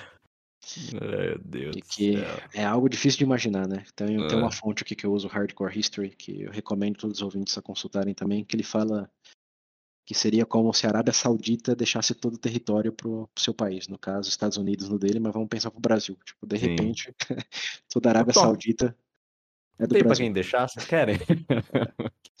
Então, que é, é o meu testamento aqui. Difícil de imaginar, né? Eu falei, se fosse ficção, você fala, como que um, um reinado vai se abdicar de toda a dependência é. para o maior império da região? É, meu Deus. Ah, é não meio... tem nenhum parente vivo, não tem nada, ninguém para deixar. Não, ele não... tinha, ele tinha, mas ele escolheu, em, aí é o que eu falei, no altruísmo em prol do povo, ou talvez no egoísmo, falando, eu vou fazer o que eu quero enquanto eu tô vivo. Sim. ele deixou tudo para Roma, 100% do território dele para Roma, que é um é território grandíssimo e cheio, cheio de riquezas. Então, nesse momento, imagina o clima em Roma. A reforma agrária sem fundos, de repente, pum, cai no colo uma Arábia Saudita de riqueza. Ai, meu Deus do céu. Ah, sério. Agora eles vão ter dinheiro pra papelada, pra ir pra lá e pra cá, ir no fórum, então, então, reconhecer a assinatura. Justamente. Esse é outro grande divisor de água aí, que foi a maior sorte ou o maior azar do Tibério. É. Porque o que, que você acha que imediatamente aconteceu quando Roma recebeu essa notícia? Ah, o... Pessoas cônsules foram, né? Falar, não, é nosso então. Deixou que deixar o Tibério com as terrinhas dali dos, né, dos soldados mortos e falou, bom, então aquela riqueza ali é de Roma. É exa exatamente isso. Eles come começou uma discussão do o que o Antíoco lá terceiro queria dizer por deixo, para Roma. Hum, ele hum, quer dizer hum. Roma como estado de Roma, Sim, ele quer Roma dizer como Roma povo. como o povo de Roma. e, obviamente os senadores falaram não, tudo além das fronteiras de Roma é precedente de controle do Estado romano. Hum. Se fosse se fosse um, um, rico, um latifundário como, dentro, é de, dentro das fronteiras, é, né? É, exato, falou isso é, é administrado por Roma, então ele uhum. deixou para o Estado de Roma. Sim. Enquanto que Tibério falou, ah, ah, ah, ele deixou para Roma, que implica que são os romanos. Sim. E os romanos precisam dessa terra, precisam desses recursos não só a terra mesmo, porque a terra ficava longe, né? Então não era uma questão Sim. necessariamente de terra, vamos transportar todo mundo para lá, mas de trazer esses recursos e vender muitas dessas terras para financiar o comitê dele e comprar equipamentos. Essa foi uma bandeira que ele uhum. levantou. Ele falou: ah, vamos usar desses recursos para comprar equipamentos para fazer. O que, que adianta você me dar um hectare de terra e eu não tenho nada para a terra? Sim, não tem como construir nada, fazer Trabalhar nada. a terra. É. É. Ele falou: isso resolve todos os problemas, resolve o financiamento do comitê resolve o recurso para a terra ser produzível, não só ser um pedaço de terra que uhum. pode acabar falindo e ser revendida de novo para uma pessoa mais rica. Então okay. começa essa, essa discussão aí e chuto que o Tibério faz quando ele tenta passar essa lei com o Senado e o Senado fala não aprovamos. É, mas ele não vai tentar tirar a gente de novo, né? Não, ele, ele não vai começar uma revolução com o povo, não, né? É, ele, ele fala pro Senado, ó, vamos aprovar isso para resolver nosso problema. O Senado fala não. Dá o polegar para baixo. Então, para onde que ele vai? Para plebe diretamente. Sim, não, que nem ele fez antes. Tá, isso que, eu, isso que eu falei, ele não foi de novo mandar tirar o povo, não, né? O pessoal uhum. da Assembleia.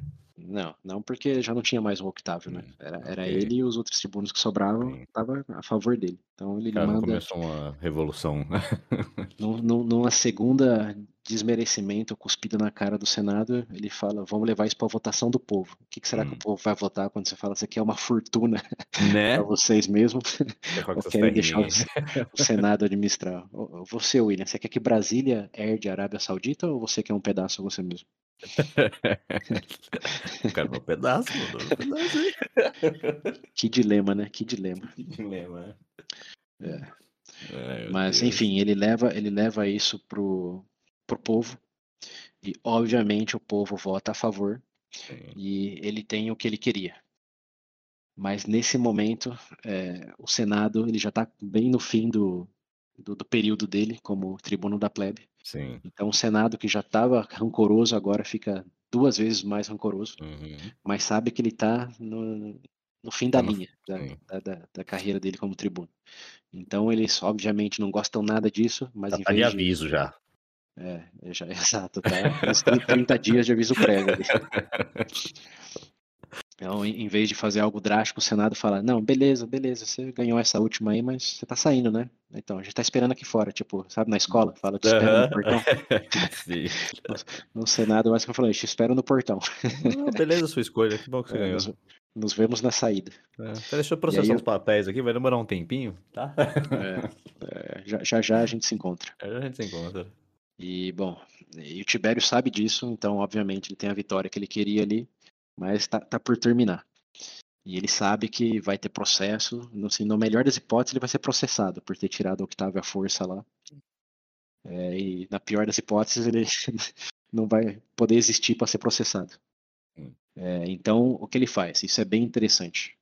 Sabendo de tudo isso e sabendo que ele está no aviso prévio, é, no dia da votação dos novos tribunos da plebe, ele vai para o lugar lá de votação é, vestido em investimentos de luto, o nosso equivalente ao preto hoje, hum, uhum. e vai com seus filhos, com a sua esposa, e fica lá perante a Assembleia da Plebe e fala: é, Estimados, eu sei que esse é um momento difícil, é, dado as nossas tradições, mas eu postulo que, dadas as nossas conquistas e dado o que vai acontecer com as minhas leis é, assim que eu for substituído, eu proponho que eu seja reeleito como tribuno da plebe, o que nunca tinha acontecido.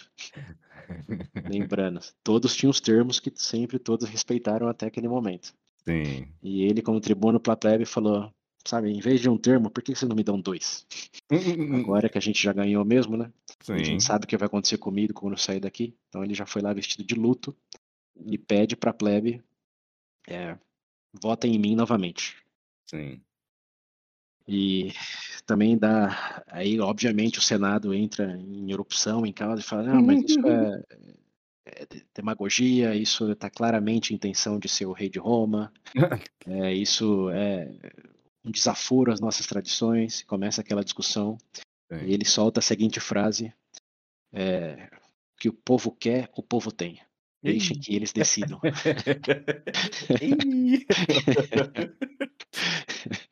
E essa, essa é a gota da água para o Senado.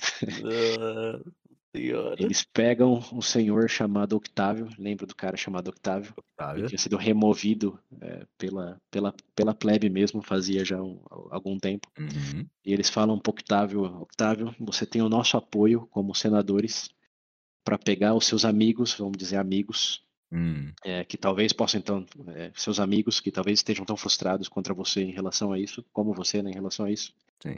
e vocês têm nosso apoio para mostrar quais são os valores de Roma para esse Tibério aí hum. então nesse momento e aqui certamente tem muito drama aqui se for pesquisar tipo evidências moleculares históricas talvez nunca tenha acontecido dessa maneira mas a história é o, o Octávio junta um monte de apoiadores aí e dentro do Senado eles começam a quebrar os bancos de madeira que eles estão sentados hum. e pegam esses pedaços de pau e vão para cima do Tibério e dos seus apoiadores. Hum, hum, hum.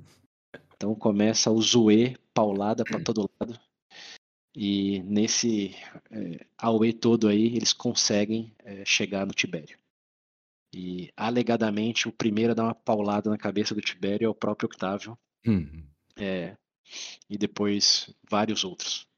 E o Tibério aí chega no fim da sua história. Ele é matado a pauladas. Nossa senhora. Pelos ainda opositores. já foi, já foi de, né, entre aspas, aí de preto já.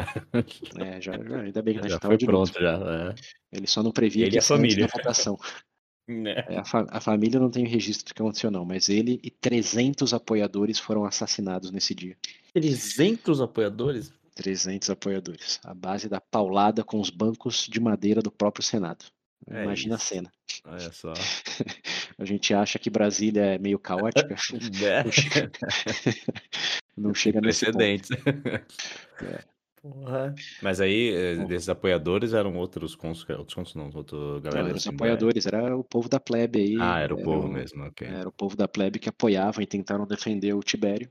Hum. E ao ficar entre ele e as pauladas, levaram pauladas também. Sim. Ixi, mas e aí, o povo então, depois disso?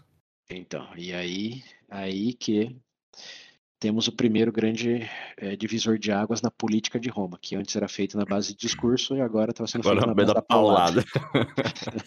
é, literal paulada. Literal. E sangue foi, sangue foi derramado no Senado. Puta e aí, eu não quero dar spoiler, mas só lembrar os ouvintes que. Você lembra como Júlio César morreu? Aham. Uhum. Sim, tá pensando exatamente nisso agora. É, então, a história começa aí. Lembra que eu falei que é o começo do fim? Hum, sim, verdade. Sangue, é verdade. É, sangue no Senado. Você falou que ia ser o começo do fim. Isso aí. Sangue é derramado, política base de paulada. É isso. Dois grandes grupos, extremamente opostos. Aí começa o fim da República Romana. Ui, lá vem Guerra Civil. Tum tum, né? Bota o efeito. Bota o efeito sonoro aí do filme é, do Christopher tá. Nolan. É.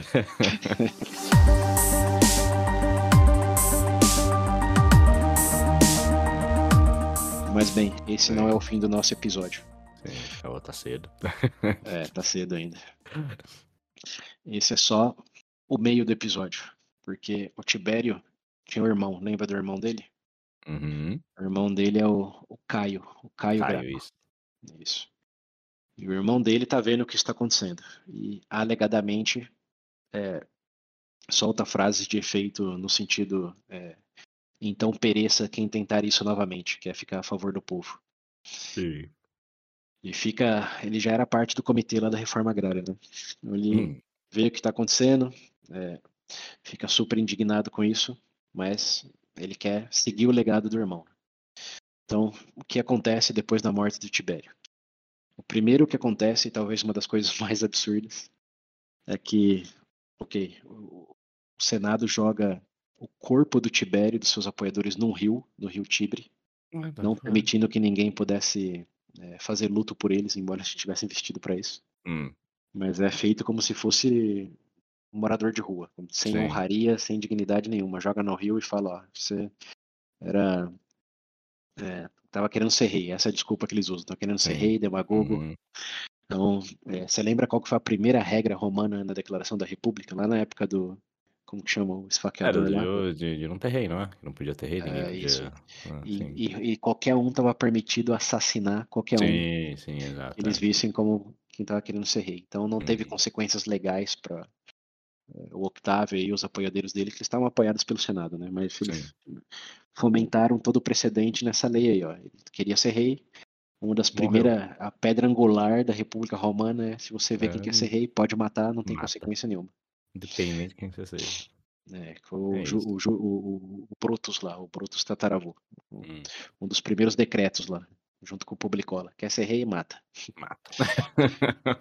então, a, conse a consequência aí foi nula para essa violência, mas em termos político e legislativo, o Senado, claro, estava preocupado com o que a, a plebe, o que, o povo ia pensar, e lembrando, o povo, assim como qualquer sociedade moderna, é 9 para 1, né? 90% do povo é a plebe. Então, dada essa grande vantagem numérica deles, eles também não podiam ser idiotas, não tendo polícia nem nada. E, o que, ironicamente, eles aprovaram todas as leis que o, que o Tibério tinha, tinha proposto, é, justamente para evitar essa reação da, Hum.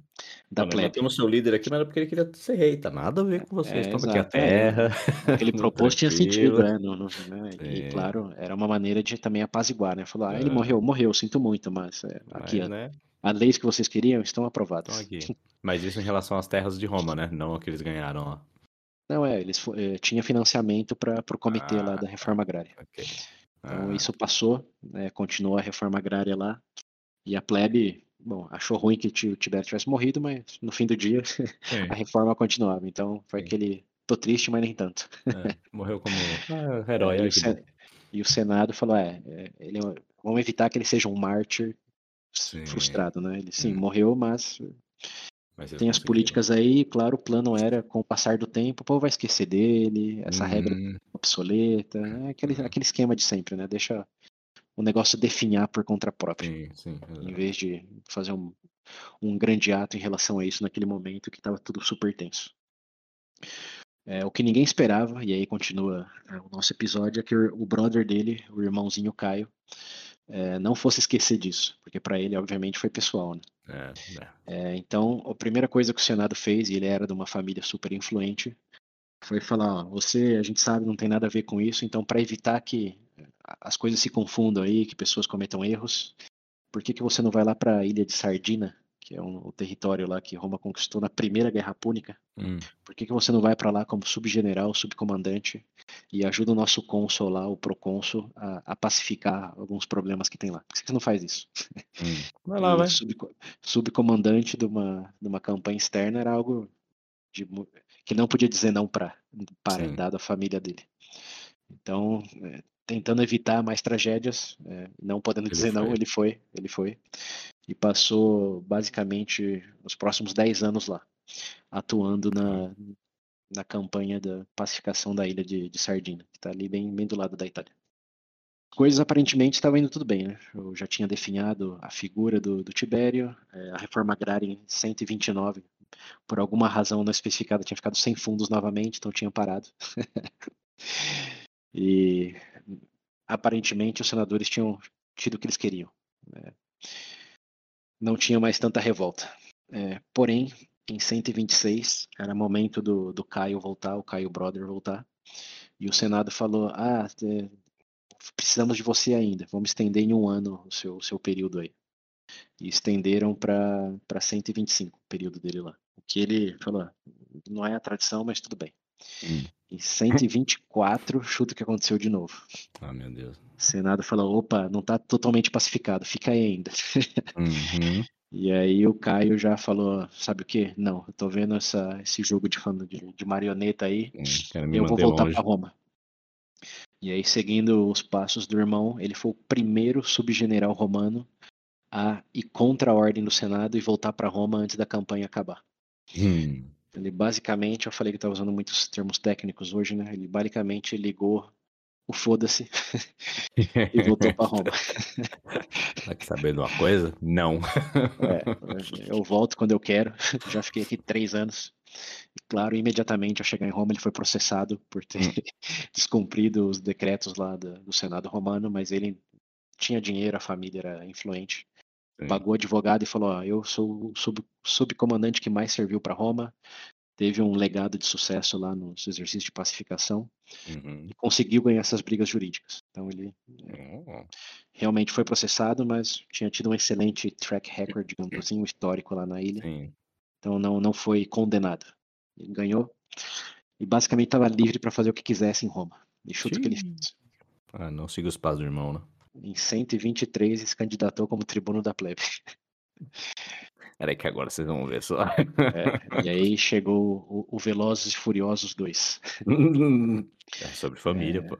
É, se, se, se, se, tem, sim, e se tem uma música que podia ser o, a trilha sonora aí da campanha dele é, é Better, Faster, Stronger. Porque o Tibério não brincava é, em jogo ele não só tinha todo já uma campanha militar mais exitosa do que o irmão, mas uhum. tinha aprendido com os erros do irmão e tinha focado em coisas que ele sabia que ele podia ser melhor que o irmão. Então, uma delas é na oratória. Segundo o Plutarco aí, que é o maior historiador, ele foi um ele foi o maior orador de Roma é, antes de, de Cícero. Ou seja, se Cícero até hoje é conhecido como um dos melhores oradores da história, e ele é, só perdia para Cícero. O moleque é... era mal. é, ele era um daqueles caras que não precisava escutar o nosso episódio sobre como falar em público. Sim. Ele alegadamente falava hum. super emotivo, rasgava a toga quando discursava. Oh. É, alguns, algumas fontes minhas falaram que ele tinha um efeito diabólico na, no público dele. Era aqueles pastores evangélicos assim, puro testosterona. Sim.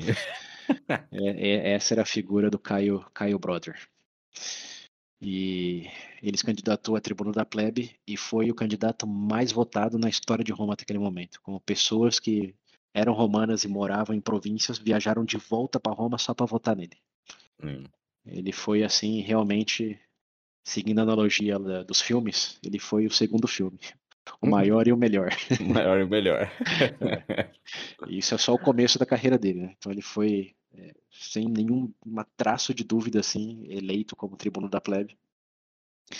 E já tendo todo esse apoio popular, não só de quem estava em Roma, mas até de quem viajou para Roma para apoiar ele, Sim. ele decidiu não dormir nada no ponto e começou já com um combo de propostas como tribuno da plebe. Oh, já mandou um então, pacote já. É, em vez de ir no, no, soco e no chute, ele já mandou um Hadouken já, de primeiro. Então vamos lá, o que, que, as propostas dele. O X bolinha aí e o meia lua para trás que ele fez. Ah.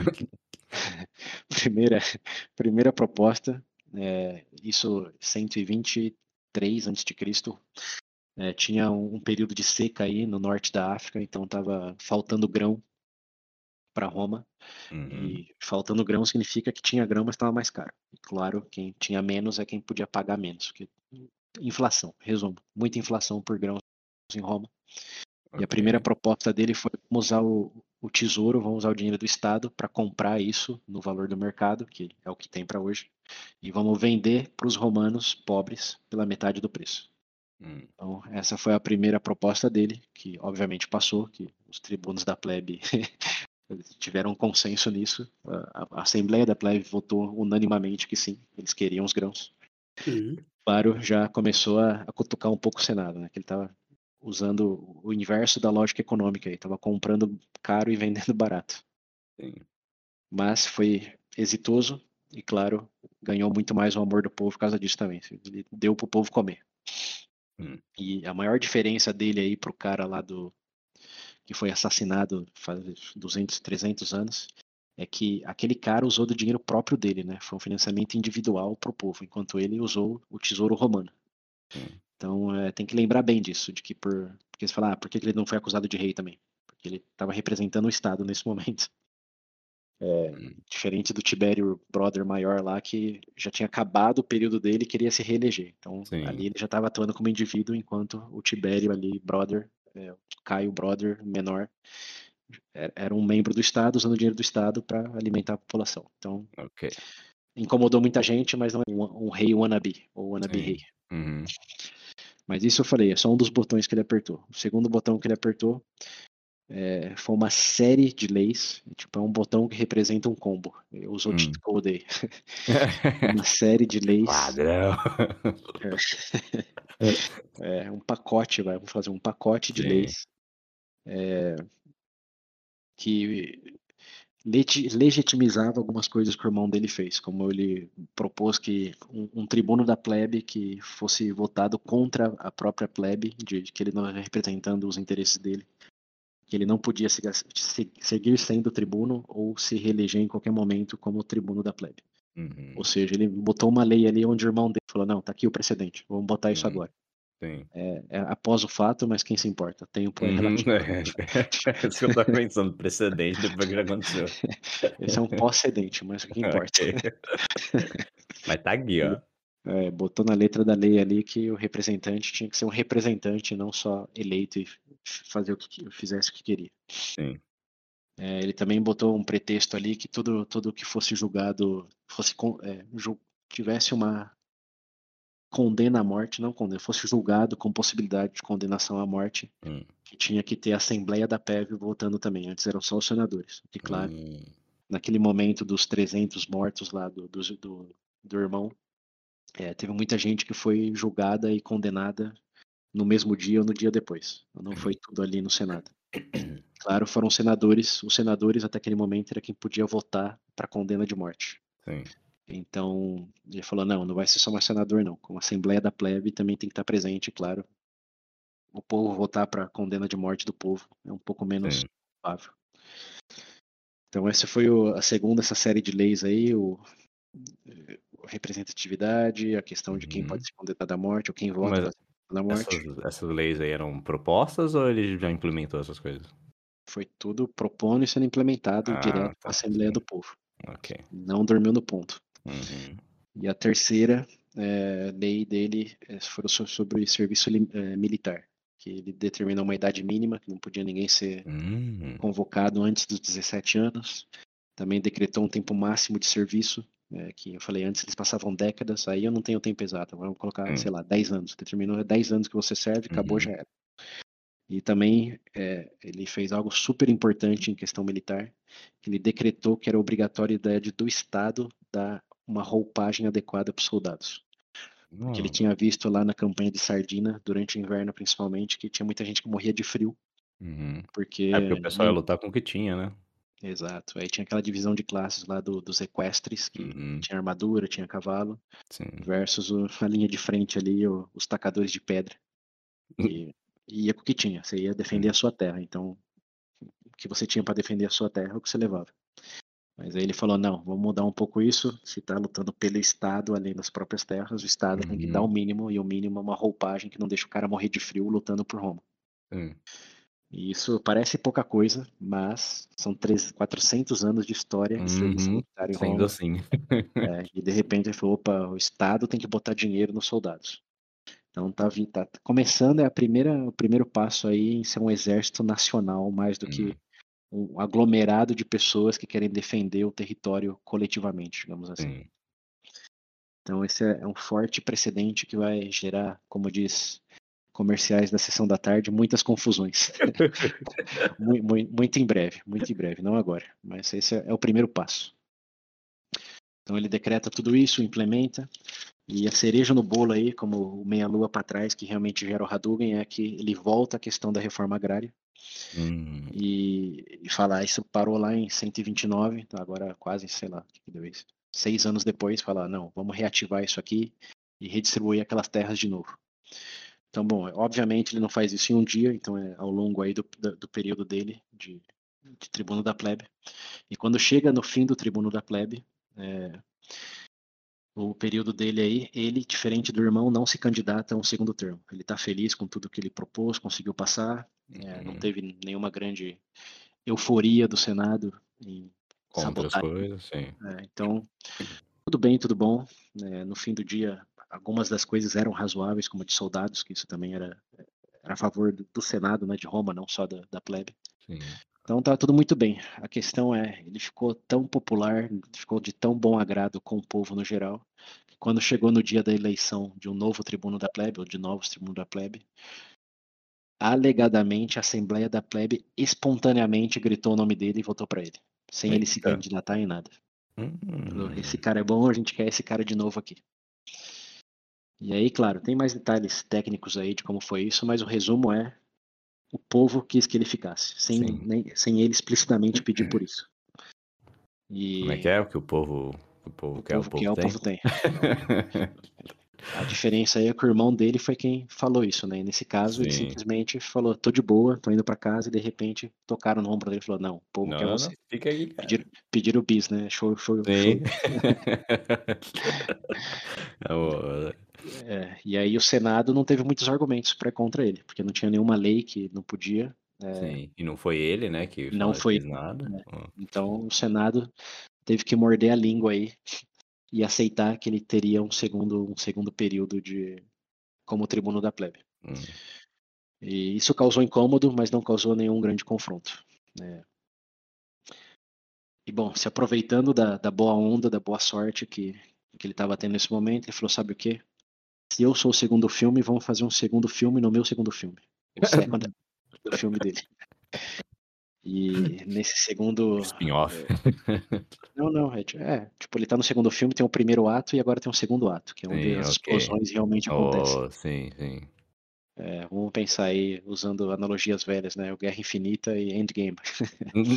boa, boa. É, então ele teve o Guerra Infinita aí, agora ele quer no Endgame, ele propõe coisas mais radicais, já tendo um apoio maior do que qualquer outro tribuno naquele momento. Sim.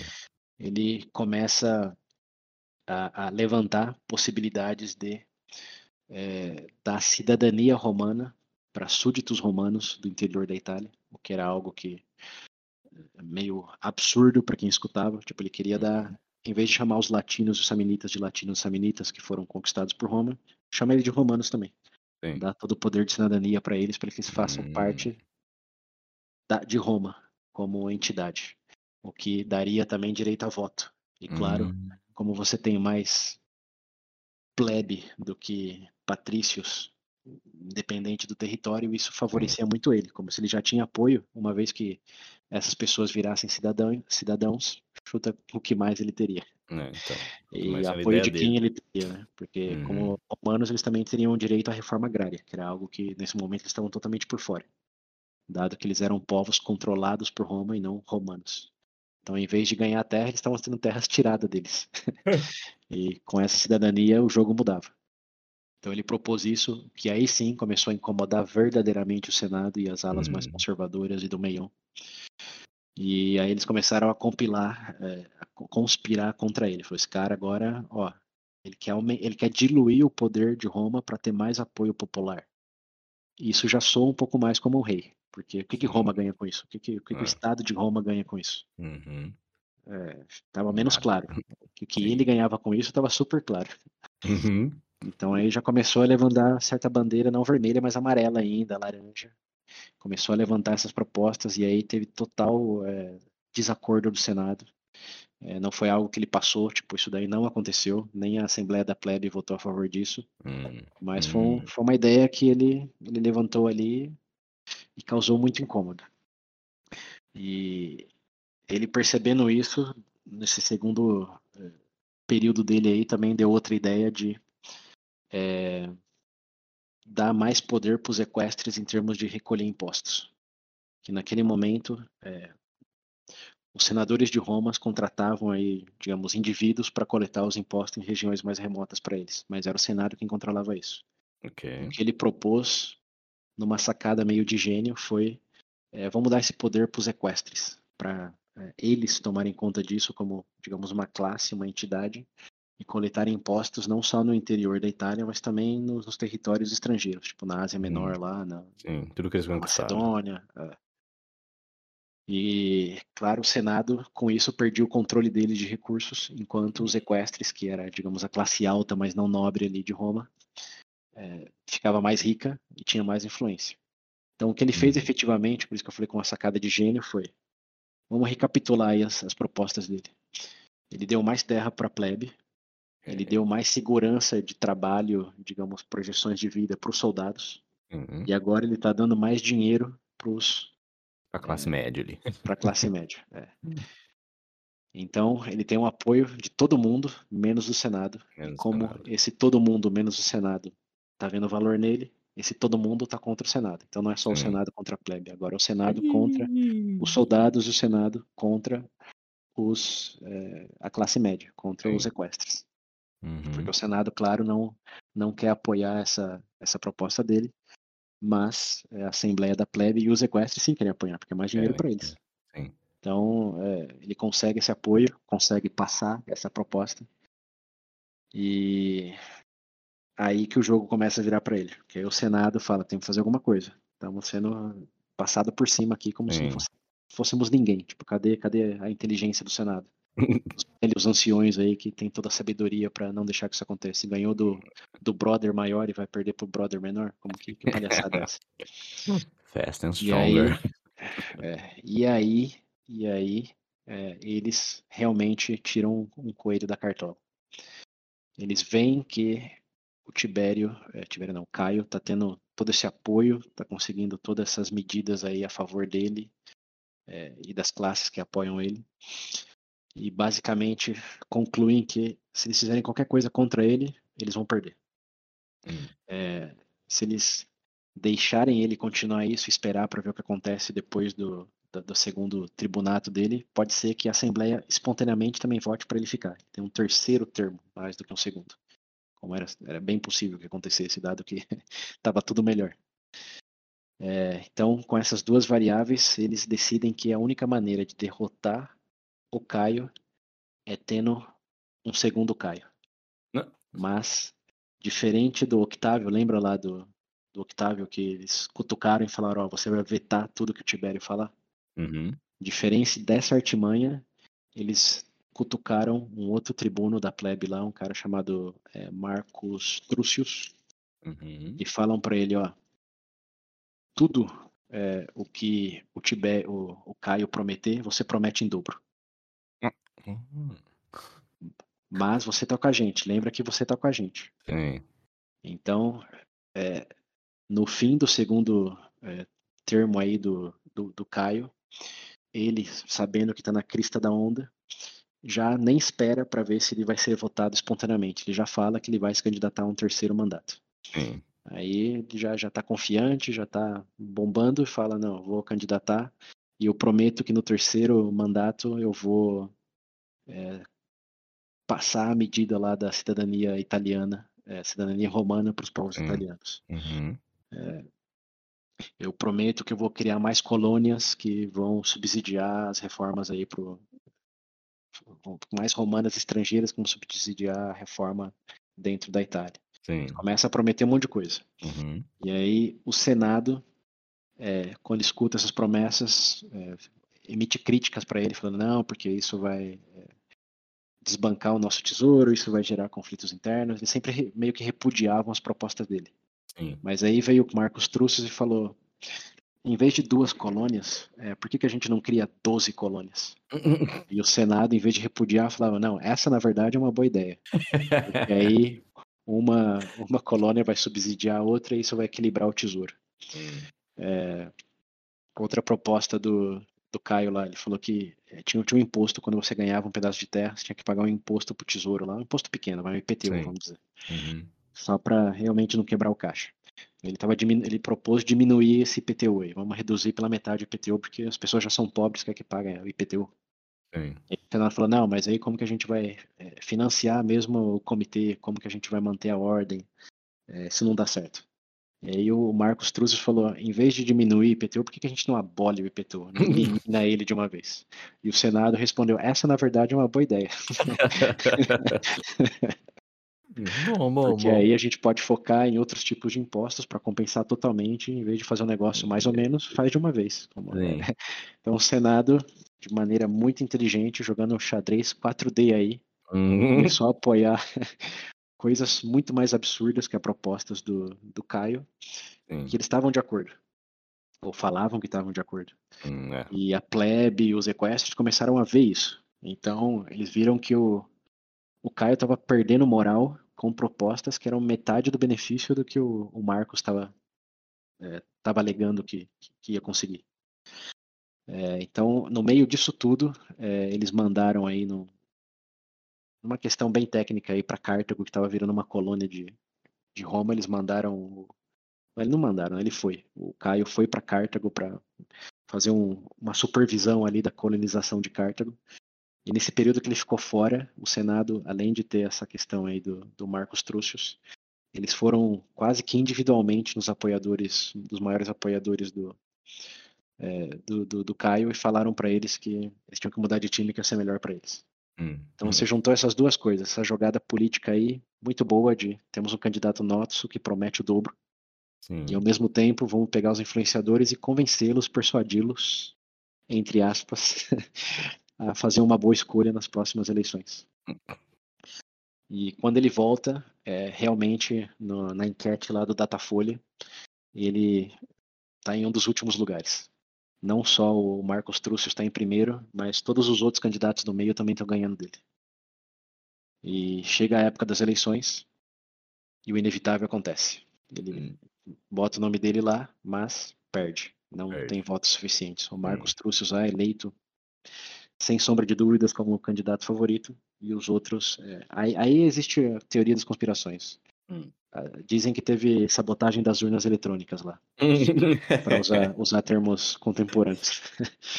Dizem que ele poderia ter sido eleito, mas esse povo do meião aí foi o Senado que fez os acordos lá com, com, com, as pessoas corretas, com os alienígenas com máquinas de, de laser, uhum. e, e mudaram o resultado das urnas lá.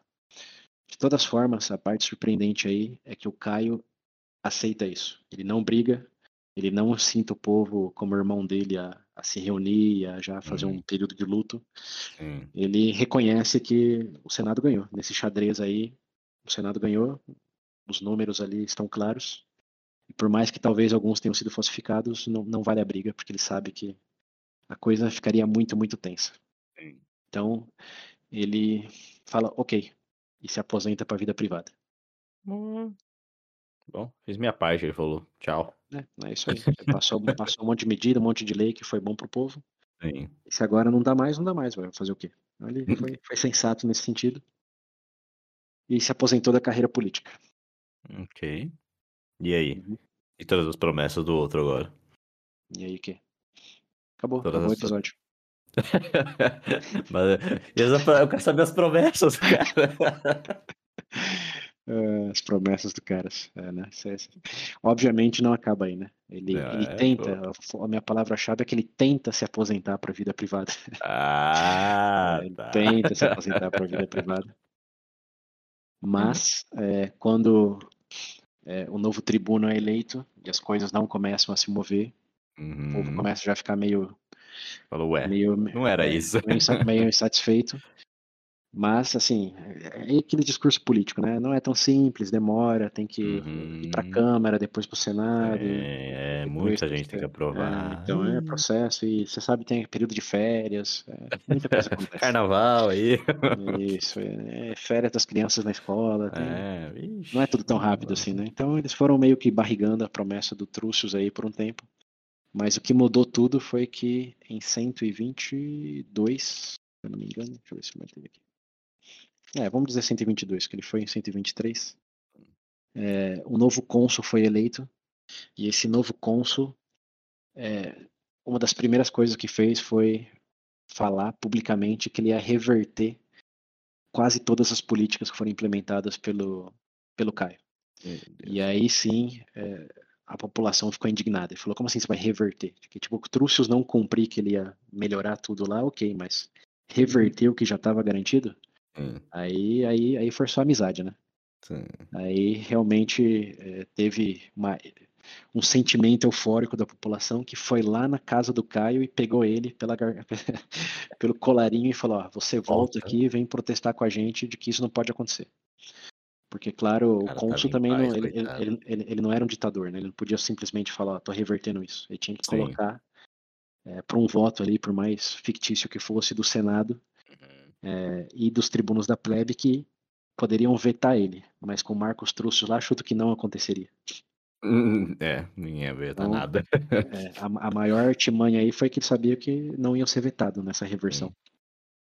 E o povo, percebendo isso, fala: não, não, não podemos deixar isso é, da maneira que está, vamos lá, vamos fazer, demonstrar nossa indignação, é, vamos mostrar a força do povo de Roma.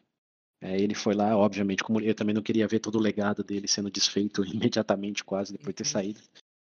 Então ele foi, é, junto com vários e vários apoiadores para o Senado, nesse dia aí que ia ter a discussão sobre a reversão da lei, e quer mostrar indignação. É, e aí tem uma discussão é, entre os apoiadores dele, os apoiadores dos conservadores, os opiates versus populares, e nessa discussão ali, no espaço público, um dos apoiadores dele fica tão puto com um comentário que um cara do Senado fez, que com o equivalente a uma caneta hoje em dia, ou uma pena, sei lá, hum. ele esfaqueia essa, tá esse opositor é, e acaba matando ele. Então, no na Senado canetada, é, é, não é um espaço público, não sei exatamente ah, tá. no Senado, mas ele dá uma canetada no pescoço aí do, do John Wick, viu? É, e aí, aí já tava tudo tenso, né? Aí, aí já era faísca. Porque os populares mataram os hum. opiáceos. Hum. Aí, nesse mesmo dia, o caos só não reinou porque, alegadamente, teve uma tempestade, talvez divina, que não permitiu que, que o confronto. Que, que Vamos os ânimos aí. Mas, no próximo dia, o Senado é, decretou que todos os senadores e seus apoiadores deveriam ir armados para o Senado, que ia ser da, da decreção da, de decretar que ia reverter as leis. Sim. E a cereja no bolo deles aí foi é, eles pegaram o corpo dessa pessoa assassinada e deixaram na porta do Senado. Falou, todo mundo que entrar no Senado vai ter que passar pelo corpo é, da, vítima dos terroristas populares, digamos assim. Essa é a mensagem que eles queriam dar. Ó. Todo senador, antes de entrar, veja aqui ó, a consequência da, desses terroristas aí. Sim. E, e, mandaram ir armados e levar escravos é, para defesa própria. Ou seja, Pensa nesse dia, chegando no Senado. Um corpo na, um corpo na porta e todo mundo armado e com escravo do lado. É isso. É. Que cena, hein? É. E aí, claro, os, os, os, populares sabiam disso, também foram preparados. Teve uma, uma comitiva aí de também centenas de pessoas é, protegendo o próprio Caio quando eles foram para protestar. Uhum. E o Caio não querendo, ele é um cara sensato. Tipo, ele era tipo um, um ícone aí da, da ideologia popular com P maiúsculo. Sim. Mas ele era um cara sensato, não queria violência. Então, antes dele entrar no Senado, ele mandou um mensageiro falar: ó, é, lamento a casualidade de ontem, foi um incidente. Ele não uhum. mandou ninguém fazer aquilo. Falou: vamos discutir, vamos ser. Sejamos civis aqui. É, isso é pelo povo de Roma, é por Roma. E essa é uma, é uma questão que, por mais que pareça que tem o Senado no sentido Império Star Wars versus os populares, que seria, eh, como que é, a resistência, os rebeldes, é, não, não era bem tanto assim, digamos, preto no branco, porque na visão do Senado, um cônsul podia aprovar coisas com o Senado de maneira legal, tradicional, Sim. em pró da República Romana. É, então eles não estavam fazendo nada fora da lei, eles estavam defendendo os valores e tradições romanas. Enquanto que para os populares era uma reversão classista, meio que oligárquica aí de conquistas que eles já tinham tido. Uhum. É, então tinha essa, essa dinâmica aí de que não era necessariamente vamos matar esses caras, era vamos defender os valores de Roma. Sim. Então, quando ele mandou o mensageiro, ele mandou nessa, nessas premissas aí. Falou: ó, é uma discussão, vamos acalmar os nervos aí e só conversar sobre isso. Mas o Senado, aí, com tudo armado e com o corpo na porta deles, é, hum, falou: é, não, o momento de discussão já acabou, é, foi ontem, e temos um, um corpo aqui. Então, fale pro, é, pro Caio se retirar das premissas da cidade com todos os seus apoiadores é, porque senão vamos atrás deles. E aí eles decretaram que seria um estado de emergência na cidade esse dia. Falaram a todos, proteja-se quem puder, quem, foi apo... quem for apoiador do, do, do Caio. Caio pode ser preso e executado sem nenhuma consequência. É isso. Então, essa foi a resposta que eles mandaram para o mensageiro. some daqui, some para bem longe, se a gente pegar já era. Vai morrer. É. Tá certo. E aí o Caio, sensato, também se retirou. Falou, não, não vou brigar com ninguém. E juntou os apoiadores. É, foi foi para um monte ali perto, o Monte Aventino, não sei o nome dos montes, nomes dos montes, mas tinha vários montes ali, o Aventino era um deles. E nessa retirada estratégica, digamos assim, alguns apoiadores dos senadores foram para as ruas já e começou um caos total. Então, antes de poder ir cada um para um lado, começou uma bagunça generalizada ali. É, e vários apoiadores chaves do, é, do Caio foram assassinados. Hum. E quando chegaram no Monte Aventino, eles basicamente já estavam cercados pelos apoiadores do, dos opiates ali. Sim. E aí, com todo mundo ali e eles cercados, o, os opiates, os apoiadores falaram: é, quem se retirar desse monte vai ter uma amnistia do Senado. Não vai ser processado, não vai ser condenado. Hum, quem foi pro lado deles está é, Tá, Você tá tem que seguro. sair daí agora. É. Hum. E chuta o que aconteceu. Ninguém saiu. Quase todo mundo saiu. Vai! Pô, o cara tava momento... de boa na casa dele, aposentado, vocês vão lá encher o saco do cara. É, e abandona o cara no momento e abandona o maluco ainda, pelo amor de Deus. Viu? Numa reviravolta ah, bem merece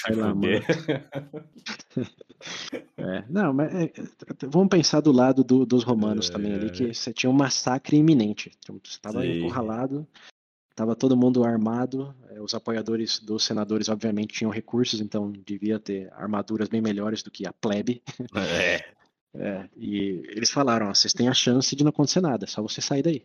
Uhum. E eles saíram. ok, ok, tá bom. É, deve ter sido uma dor no coração pro Caio. Nossa senhora. Mas, assim, não, eu, não podemos julgar muito a plebe, não. Se eu tivesse lá, eu teria sérias dúvidas.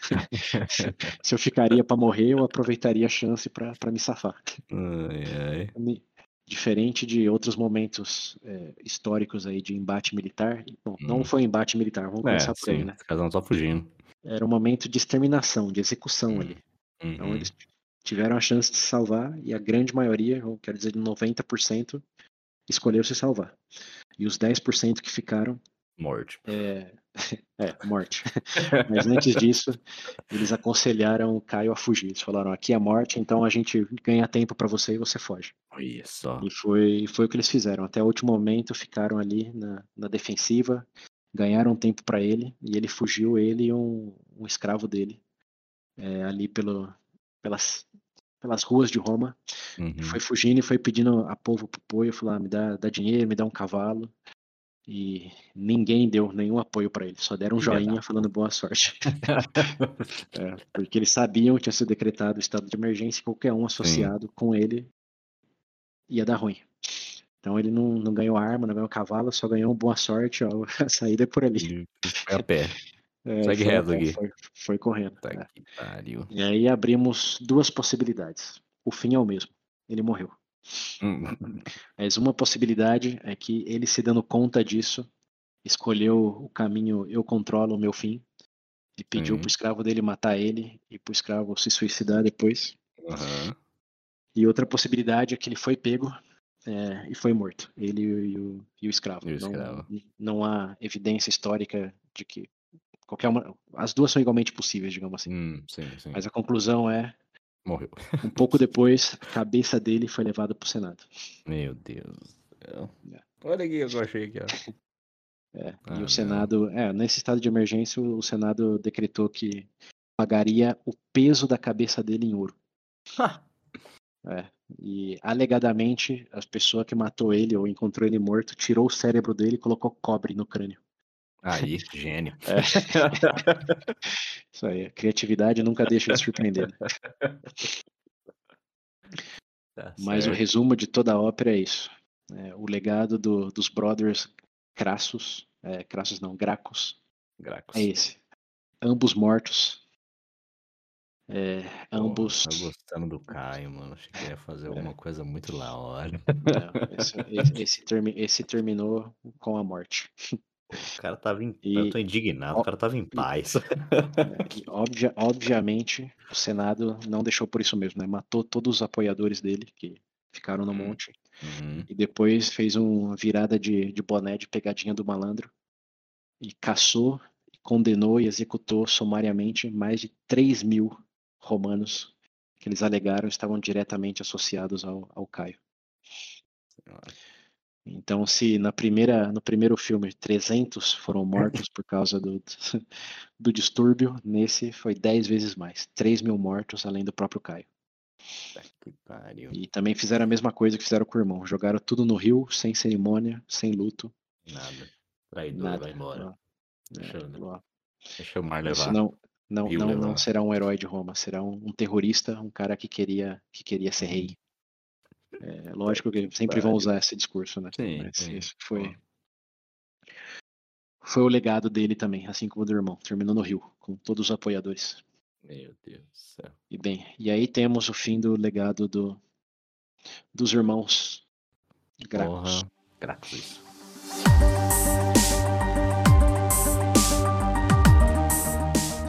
Não, triste. Mas bem, a grande, o maior legado deles aí, além de, claro, incitar o povo a que tinha direito, tinha que ter benefícios aí de todas as conquistas de Roma, que não podiam ser deixadas ao esquecimento. É, o maior legado deles foi o sinal de que a política na base do sangue, a política na base de como a gente gosta de citar aqui, tiro, porrada e bomba, hum, uhum. não era um caso só agora, depois do segundo assassinato. Era já é. Uma maneira de se fazer as coisas. Com o irmão você dá o benefício da dúvida, né? Ah, foi uhum. algo muito particular. Inédito, é. Agora no segundo, por razões basicamente iguais, sim. Veja bem. Agora, agora começa Temos, a brincadeira. É, o, o, jogo, as regras do jogo mudou. As regras do jogo mudaram. Céu. A Assembleia vai ver muito sangue é. ainda. E que, e que jogo é esse? Quem são os players? Como evolui? O que acontece? Nos próximos capítulos. É isso. o fim de Roma só começou, ouvintes. É, esse é o comecinho do fim. Meu Deus. Quer só ver o que tá pra vir agora. Porra, tu Caio. Indignado com a porra dele. Eu tô, vendo, eu tô vendo um padrão aí. Você gosta de alguém, o final não é bom. É, então. Tenha Qual cuidado. Do, do Papa lá mesmo? Do, do rei lá? Qual que era o final dele? O Numa Pompilho? É. Não, esse daí morreu. morreu paz, Bob não. Marley. Reg Power na paz. É, então, é, foi só ele, é. só. É, o Hamilton... Também, é. ele, ele, ele, era um rei, né? Vou começar por aí. É. o Hamilton Hannibal, meteu Hannibal. três oitão na boca. Se matou. É. Esse aí, coitado.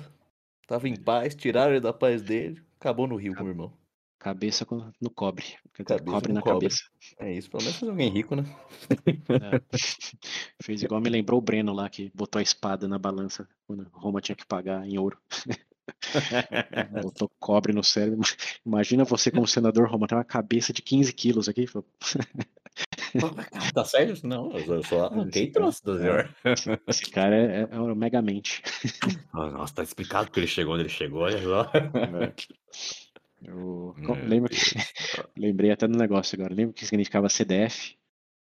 CDF? É. Vixe, não. Não. É que chamava. Eu lembro da zoeira do. Não, CDF. Sim, sim, não, é, tá ligado que CDF era nerdão. Uma, da, uma das, das traduções era cabeça de ferro. Cabeça de ferro, aí, ó. É, é. Aí, de ó. cobre, mas quase lá. Quase lá, quase lá. Tinha que começar em algum lugar, pô. É. Tá que pariu. Mas bem, é isso é aí.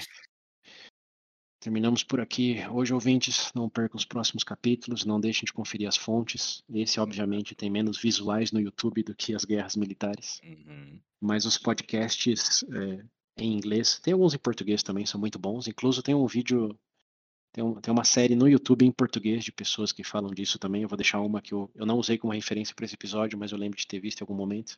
Uhum. Que ele, essa pessoa aí, curiosamente, ele, ele começa a história romana lá no, no período do, da monarquia, fala dos sete reis romanos.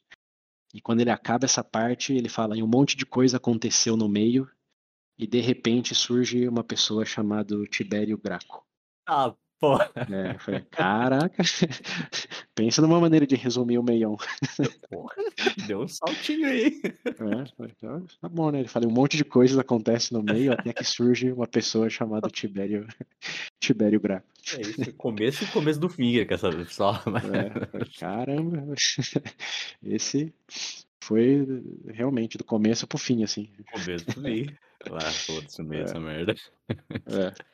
Bom, mas enfim, ele, ele fala desses irmãos, tá em português. Quem quiser, confere lá. Boa. Bom, é isso então. Nos e vemos nos aí próximos. Na... Veremos, é que temos, temos alguns personagens bem icônicos até o, o Júlio César aparecer, que claro, termina toda essa história aí. Sim. Mas até lá, como sempre, recomendem. É, deixar feedback, nem acho que vale a pena perder tempo, mas quem quiser tem, tem as mídias sociais aí. É só falar. É. é e é isso aí. Bom, é isso. Até a próxima, então. Continuaremos nossa jornada.